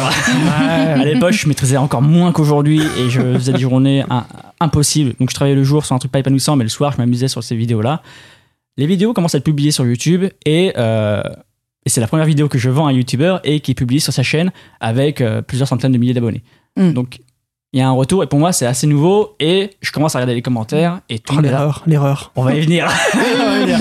Non, non, justement, au contraire, ça se passe très très bien. Ah, Genre, je lis les commentaires, je, je scroll à l'infini. C'était un samedi et tout, je me balade dans la rue et je passe vraiment mon samedi à scroller et tous les gens sont dithyrambiques mais excessifs, quoi. Comme peut l'être YouTube. Et moi, j'y prends goût. Tu vois, je me dis, bah, vas-y, à la télé, on me donne jamais autant de, de hurrah et de bravo, c'était trop bien. Donc euh, là, je kiffe, je kiffe, je kiffe. Je sors deux vidéos, trois vidéos, quatre vidéos. Ça commence un peu à devenir de plus en plus mitigé dans les commentaires. Ah ouais Il commence à avoir un peu de, ah, le monteur, il en fait trop, etc. Bon. Hmm. Je, je connais très bien. Ça, ça, c'est- ah ouais. Et moi, je me dis, bah, ah, non, mais en fait, je pense que vous n'êtes pas habitué. Parce que moi, du coup, je me prenais vraiment la tête de ouf sur le montage, vraiment. Et au son, toi, je mixais de ouf. euh, je rajoutais des musiques que personne n'avait entendues avant, etc. J'essayais de faire un truc euh, pour exploser leur cerveau. Et je me suis dit, ah, tiens, c'est bizarre que les gens kiffent pas. Cinquième vidéo, je me fais démonter. vraiment. Ah ouais. Je me fais démonter personnellement. C'est-à-dire que le monteur, faut qu'il arrête. Le monteur euh, arrête de ce métier-là, euh, passe à autre chose, arrête de- d'embaucher ce monteur, virer ce monteur, etc. Et c'est extrêmement violent. Bah ouais, en fait, la violence, c'est surtout qu'elle est brutale. quoi. C'est qu'il y a deux vidéos, vous étiez en train de, de me kiffer et d'un coup, vous me détestez. Et du coup, euh, j'en parle avec euh, l'influenceur. Il me dit, bah ouais, peut-être qu'il y a trop de montage, euh, calme-toi. Et j'entends, je fais, bon, ok, vas-y, j'en fais peut-être trop, j'en fais peut-être des tonnes. Et sixième vidéo, je me suis vachement calmé sur le montage, vraiment. Et j'ai pris un milliard de précautions à base de, avant d'envoyer à l'influenceur, j'envoie à des potes pour demander leur avis, Ouais. tu vois, pour dire, ça va, j'en fais trop ou pas? Et non, non, franchement, c'est bien. J'ai envoyé aussi à des viewers de l'influenceur, tu vois, genre en scred, Hmm. Vous qui avez l'habitude de regarder cet influenceur, est-ce que ça vous va Et ouais, ouais, franchement, c'est cool, etc. Je donne la vidéo à l'influenceur, l'influenceur me dit, j'en mets, il poste la vidéo sur YouTube. Je me fais démonter. Putain. Si- Du coup, j'ai pas lu tous les commentaires. Je t'avoue que Oui, ou non, t'as plus envie d'en avoir d'autres après. Ouais, c'est ça. En fait, la vérité, c'est que le jour où la vidéo est sortie, je me suis fait démonter. Moi, j'étais en week-end à Londres. Hmm. Donc, je kiffais ma meilleure vie. J'étais vraiment euh, au top de ma vie et tout. À un moment donné, euh, à midi, je regarde un peu les... sur YouTube ce qui se passe. Mais je vois que ma vidéo est sortie. Je vois les commentaires. Je me dis, ah merde. euh, je discute vite fait avec l'influenceur. Et en fait, euh, je l'ai super mal vécu, quoi. J'ai trouvé, euh, en fait, c'est vrai que ça s'attaquait, euh, ça devenait personnel, quoi. Oui. C'était même plus le monteur, ça devenait, ça c'était mon blaze et tout. Bon, calmez-vous, les mecs, c'est qu'une vidéo YouTube. Ah, c'est- qu'une vidéo YouTube. Ouais, Ouais, c'est gratuit, euh, c'est un truc qui arrive. Si ça te saoule au bout de deux minutes, vas-y, clique ailleurs. Il y a, a- il y a clair, d'autres c'est choses à faire. C'est un peu la réponse facile, mais malheureusement, c'est la vérité. C'est si ça te plaît pas, fais autre chose. Bah, en télé, on dirait zap. hein, tu vois, C'est exactement ça. oui, c'est ce qui se passe. Euh, Dès que ça te saoule en télé, tu zappes, tu passes à une Ah chaîne, oui, t'as oui. tellement de t'as tellement d'autres projets à regarder. Sur YouTube, c'est pareil. Et du coup, euh, ouais, ils ont été assez virulents et ça m'a vraiment fait bader de ouf, quoi. Et pendant un jour, deux jours, plusieurs semaines, quoi. Et je me suis vraiment remis en question. Je me dis, merde, qu'est-ce qui se passe, quoi. Et alors que je croyais avoir trouvé un Eldorado où j'allais m'épanouir et m'éclater sur YouTube, du coup, à, Ouais. à proposer plein de trucs et peut-être à changer de carrière à ce moment-là, tu vois. Je, suis- je m'étais vraiment enflammé dans ma tête. Et ben, en fait, je suis redescendu, mais ultra bas. Ouais. Et je pense que ça a aussi euh, vraiment été un déclencheur de- du début d'un mal-être euh, de ouf, quoi. C'est-à-dire que Hmm. vraiment, après, euh, ça, ça s'est passé en mars et jusqu'en septembre, je traînais le truc en me disant putain, euh, quelle, quelle est ma vie, qu'est-ce que je fais au secours, quoi. Ouais. Donc, ouais, badant, badant de ouf. Ok, Voilà. Il vous fallait une expérience euh, horrible, vous C'est l'avez. là, c'est super. Je, je m'y retrouve vachement. J'avais eu un commentaire une fois qui me disait, et ça, ça me. Vraiment, j'étais en mode, mais putain, mais vraiment, va te faire foutre. qui me disait, Ouais, ouais. qui me disait, oh, on sait pas si c'est un hobby ou son travail. En mode, oh, ok, ok. Ok. C'est, euh, les commentaires sur YouTube, les gens sont entiers. Ah oui, Ouais. il n'y a pas de Ils filtre. ont hein. peur de rien. Et depuis, ça m'a vraiment traumatisé. C'est que je ne lis plus aucun commentaire YouTube.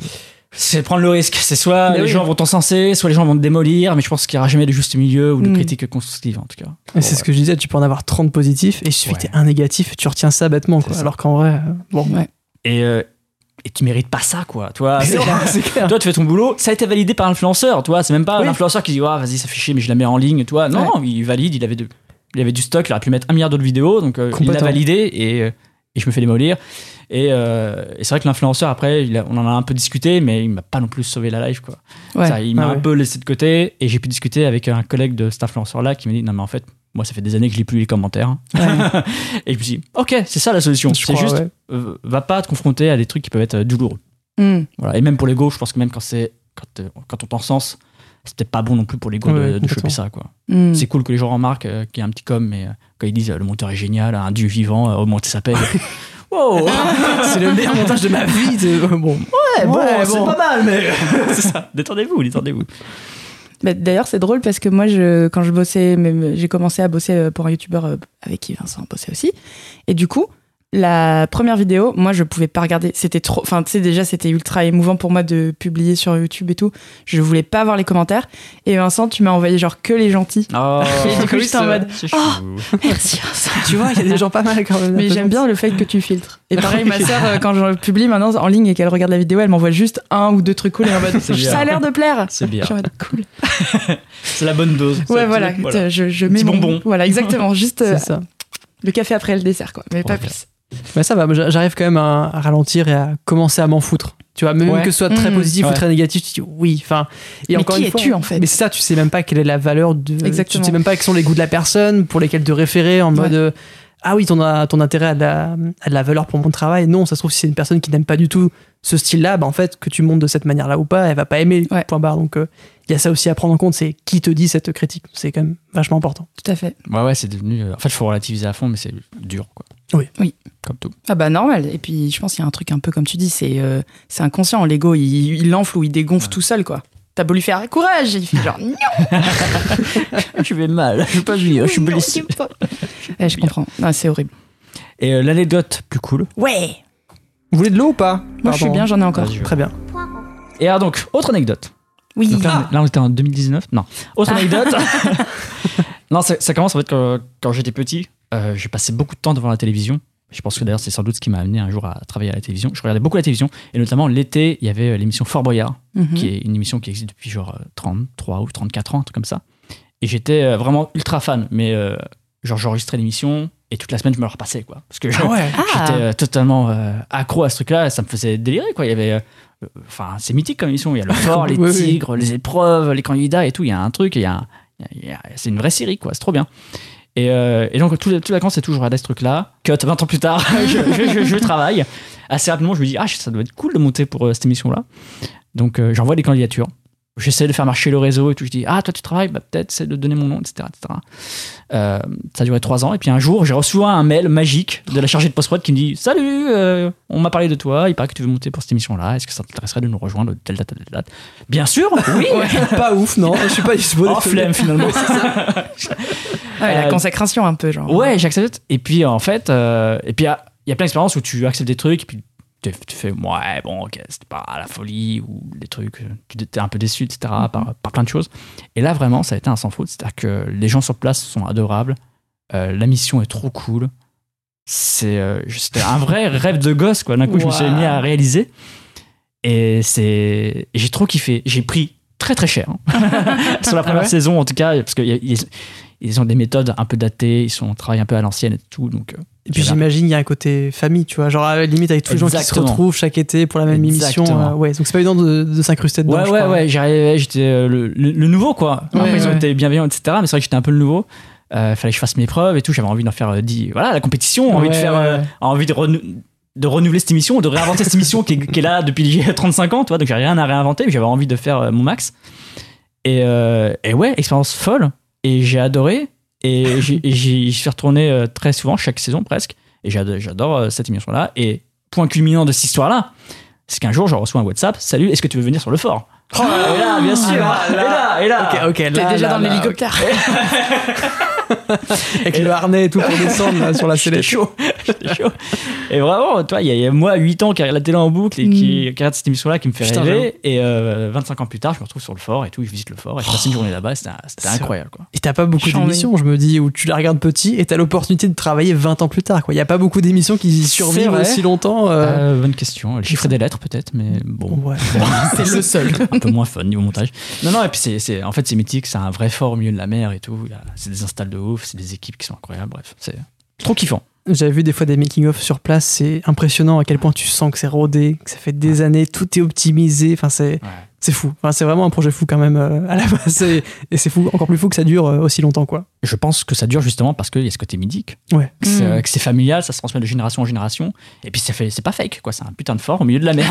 c'est ouais, c'est ouais. pas un plateau à Oui, Alpen oui. Saint-Denis, quoi. C'est pas un youtubeur dans un studio. C'est, Ça impose, quoi. Ouais. Ouais, ça impose. C'est c'est T'as un, t'as un cadre qui est exceptionnel et, et ouais, c'est trop kiffant. trop bien. Oh. Ouais. J'avoue, c'est la classe un peu. Et là, cette année, du coup, j'ai fait le choix de ne pas participer à la saison qui arrive Oh. pour travailler avec euh, YouTube. Bien sûr, Donc, bien euh, sûr, bien sûr. Oh. Il y a eu un, un choix euh, cornélien et bon, on va miser sur l'avenir. Jusqu'au jour où l'émission disparaît, pour être reprise par des youtubeurs voyages sur. Voilà, bien sûr, bien sûr. Ça Le cycle éternel qui se répète. Donc, C'est. Oh bah, c'est des travaux, c'est des travaux. Putain, le samedi, à quelle heure qu'on rigole? 19h. Bon, allez, calmez-vous, les mecs. 19h en plus. Avec, la, avec la perceuse en fond, pardon. Ouais, J'ai Explorer, j'ai pas Explorer, en limite, hein, bref. bon. Est-ce que c'est dans le building ou est-ce que c'est à l'extérieur du building? Oh, c'est dedans. C'est la perceuse qui est dubitative. C'est- Je suis pas sûr de cette anecdote. J'y crois pas. Eh ben, avant les recos culturels, on a un ultime jeu que j'essaye de lancer. Donc, tu vas être le premier témoin. C'est euh, très de- rapide. C'est très rapide. Et euh, c'est juste, ça s'appelle le segment. Et j'ai un segment dans mon enveloppe. Il faut que tu devines la taille de ce segment. Au millimètre près. Faut Oui, expliquer. tu as attends. un Sachant- millimètre de. Sachant que devant nous, on a un petit ruban rouge avec un trait dessiné dessus, qui est un segment, effectivement, avec une petite barre au début et à la fin. Comme au collège. Et, alors attention, si tu ne trouves pas, ce sera au prochain invité, etc. etc. Jusqu'au jour où un invité trouve la réponse. Peut-être que ce sera toi. Directement. Exactement. Tu peux Sachant, Euh, un je- point info, je ne connais pas la Tu peux toucher. Tu Je peux toucher. euh. Je vais pas faire la vanne de sorte. Non. De quoi De comparer avec autre chose. Tu Pierre ok. Euh, est-ce que ça. Je peux poser des questions Au, moins savoir, est-ce que c'est un chiffre rond ou est-ce que c'est avec des virgules Bah, comme Oh, on putain, avait dit, en fait, on avait déterminé à l'avance, c'est une excellente question, avec Vincent, qu'on tolérerait un millimètre de bavure. Je me suis donc amusée avec Ah. les millimètres. Genre, t'as un millimètre au-dessus et en dessous. Ce qui fait trois chiffres possibles, donc c'est quand même pas mal. Voilà. Après, le, Quoi Le vrai, celui qui est au-dessus et celui qui est en dessous. Voilà, ouais, à un millimètre près. Parce que je me suis dit, si tu fais un chiffron et que tu permets les millimètres, c'est quoi le fun? Je pense que c'est entre 10 et 20 déjà. Entre 10 et 20 cm. Est-ce que tu veux que je te donne des indices? Parce que c'est non. C'est moi Ah non, non, faut pas dire. hein. Pas Donc c'est- d'indice, donc hein. c'est fini en fait. Le jeu est fini. Merci Yannick pour. Bon bah au, au prochain. Il n'y a pas d'enjeu. C'est juste drôle. Moi, ça me fait rire. Putain, ça fait moins de 10.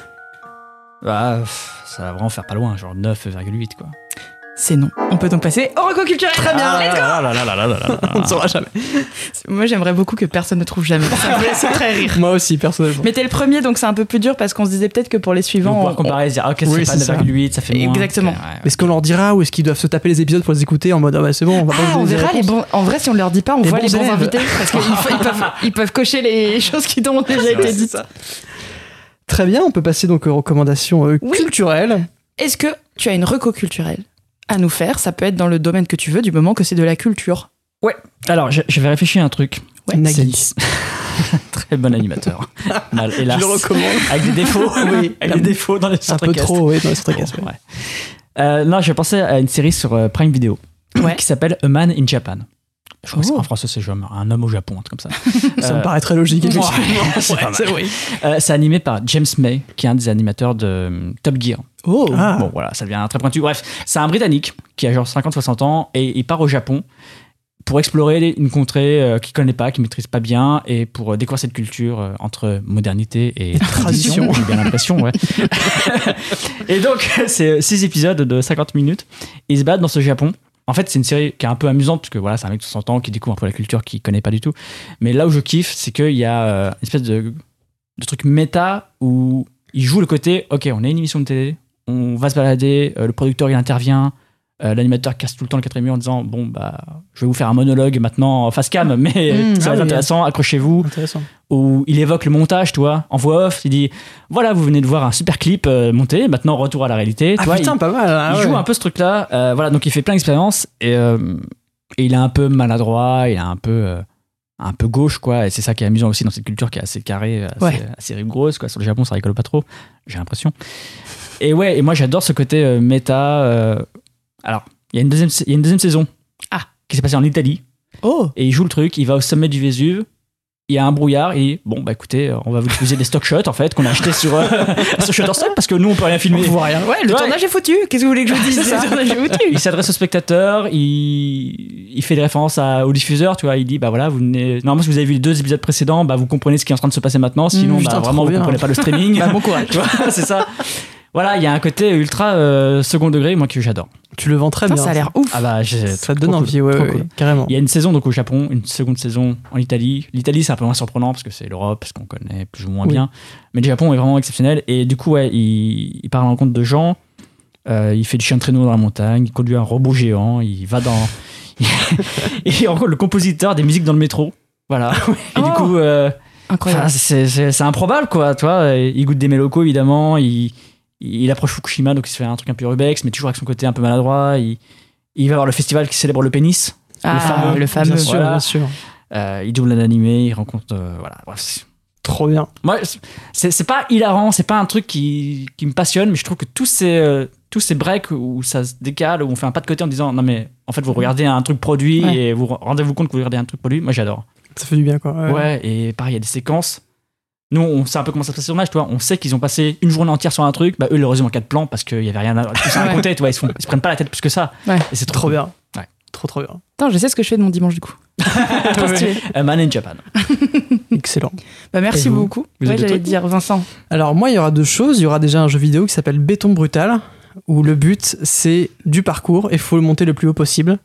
Et c'est juste du parcours, pur et dur. Et tu Mais vois, alors, comment tu fais le parcours dans le jeu vidéo alors tu, tu montes de pilier en pilier, il faut faire des sauts, il faut juger tes sauts, tes distances, etc. Et évidemment, quand tu tombes, oh bah tu perds 50 mètres, il faut remonter encore une fois. Il y avait un peu Jump King qui était dans la même idée, en- un truc en 2D, pareil avec un chevalier où il fallait faire des sauts très précis, sinon évidemment tu redescendais tout en bas. Et tout est étudié pour que si tu te rates, oh évidemment, comme par hasard, tu tombes dans les trous, dans les trous, dans les trous pour redescendre infiniment plus bas.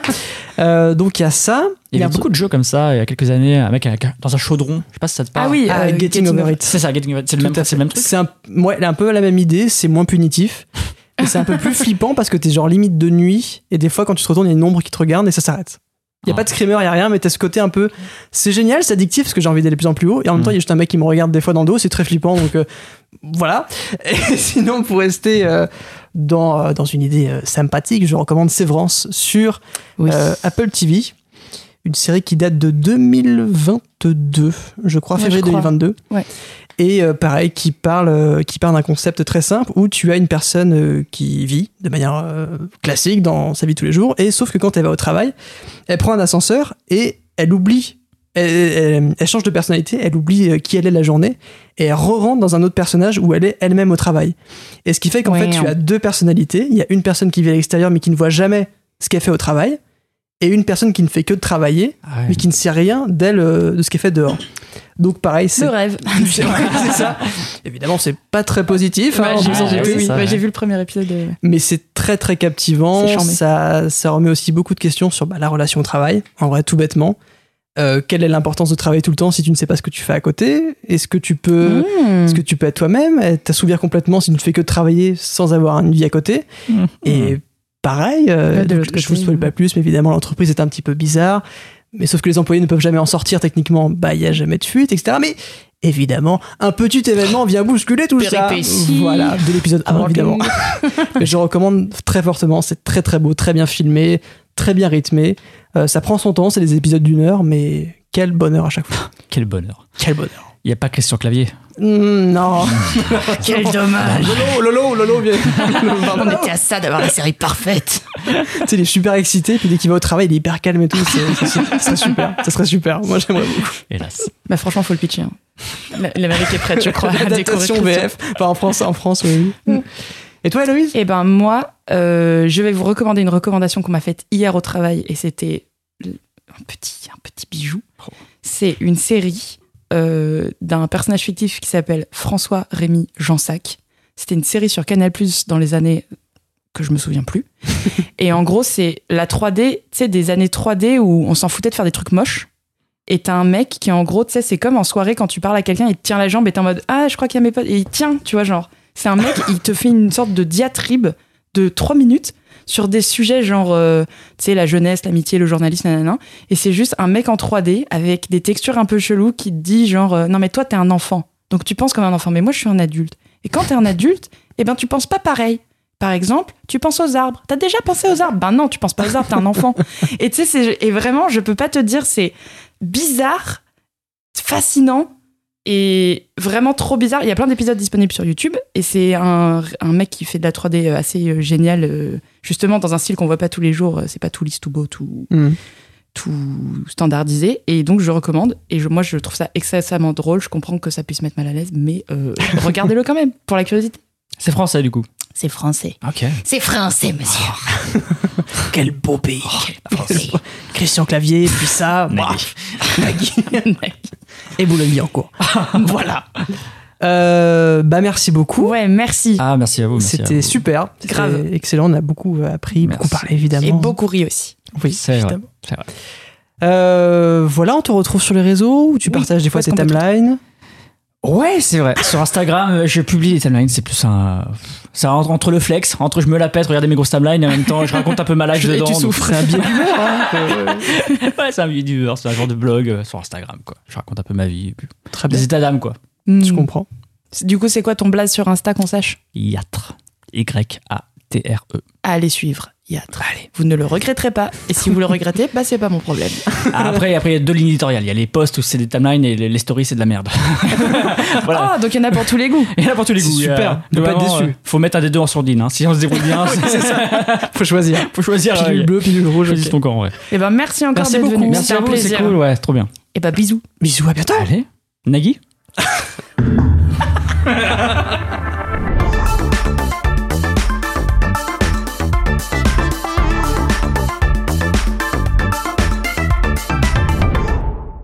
Je peux avoir un chocobon Attends. Je fais que de bouffer en fin de truc, je crois. Attrape alors que je te regarde pas. Aïe, euh, voilà Pardon. Je l'ai rattrapé, mais en, en- en l'air, je l'ai Ah, tapé merde. et c'est revenu dans ma gueule. Bon. Ah, tu t'es frappé tout seul. Moi, Oui. le temps que je tourne, j'avais pas vu que t'avais des réflexes. Bienvenue dans cette vidéo. Chocobon. C'était le pire bruit que tu puisses faire. C'est Yoshi C'est Yoshi Ouais. T'as vu Mario Un film Ouais. Incroyable. Tu, tu l'as vraiment vu ou tu... Oui, Bah moi aussi j'ai bien aimé. j'ai adoré. Mm. J'ai pleuré dans le film. Quand? Attends, je prends de l'eau.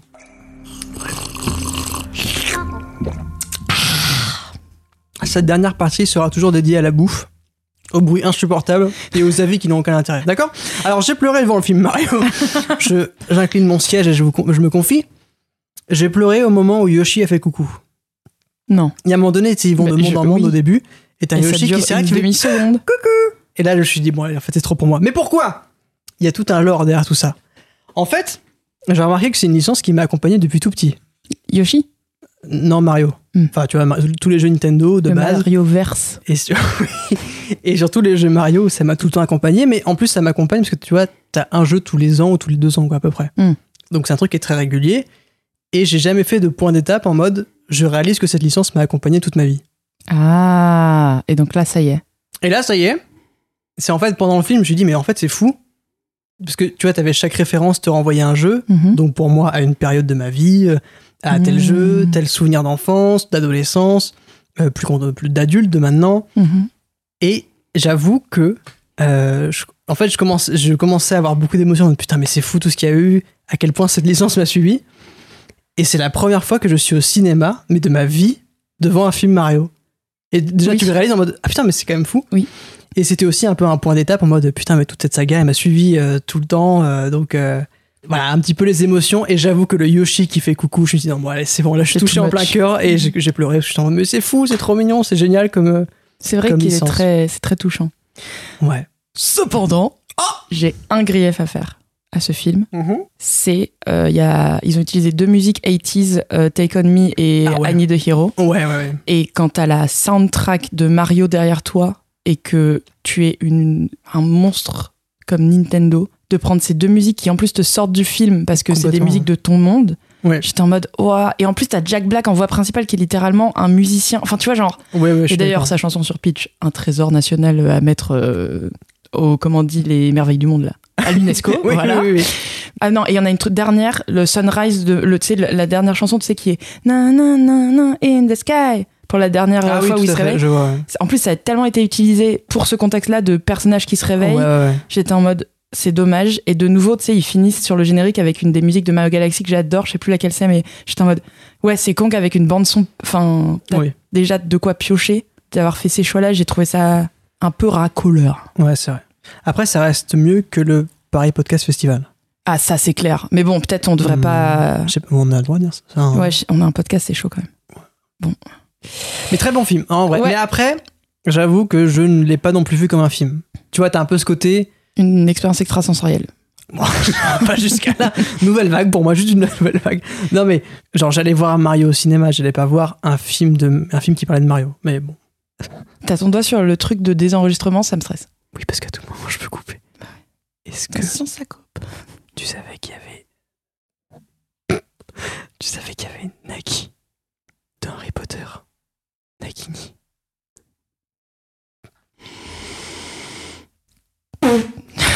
Bon. À bientôt. Bisous. Ah.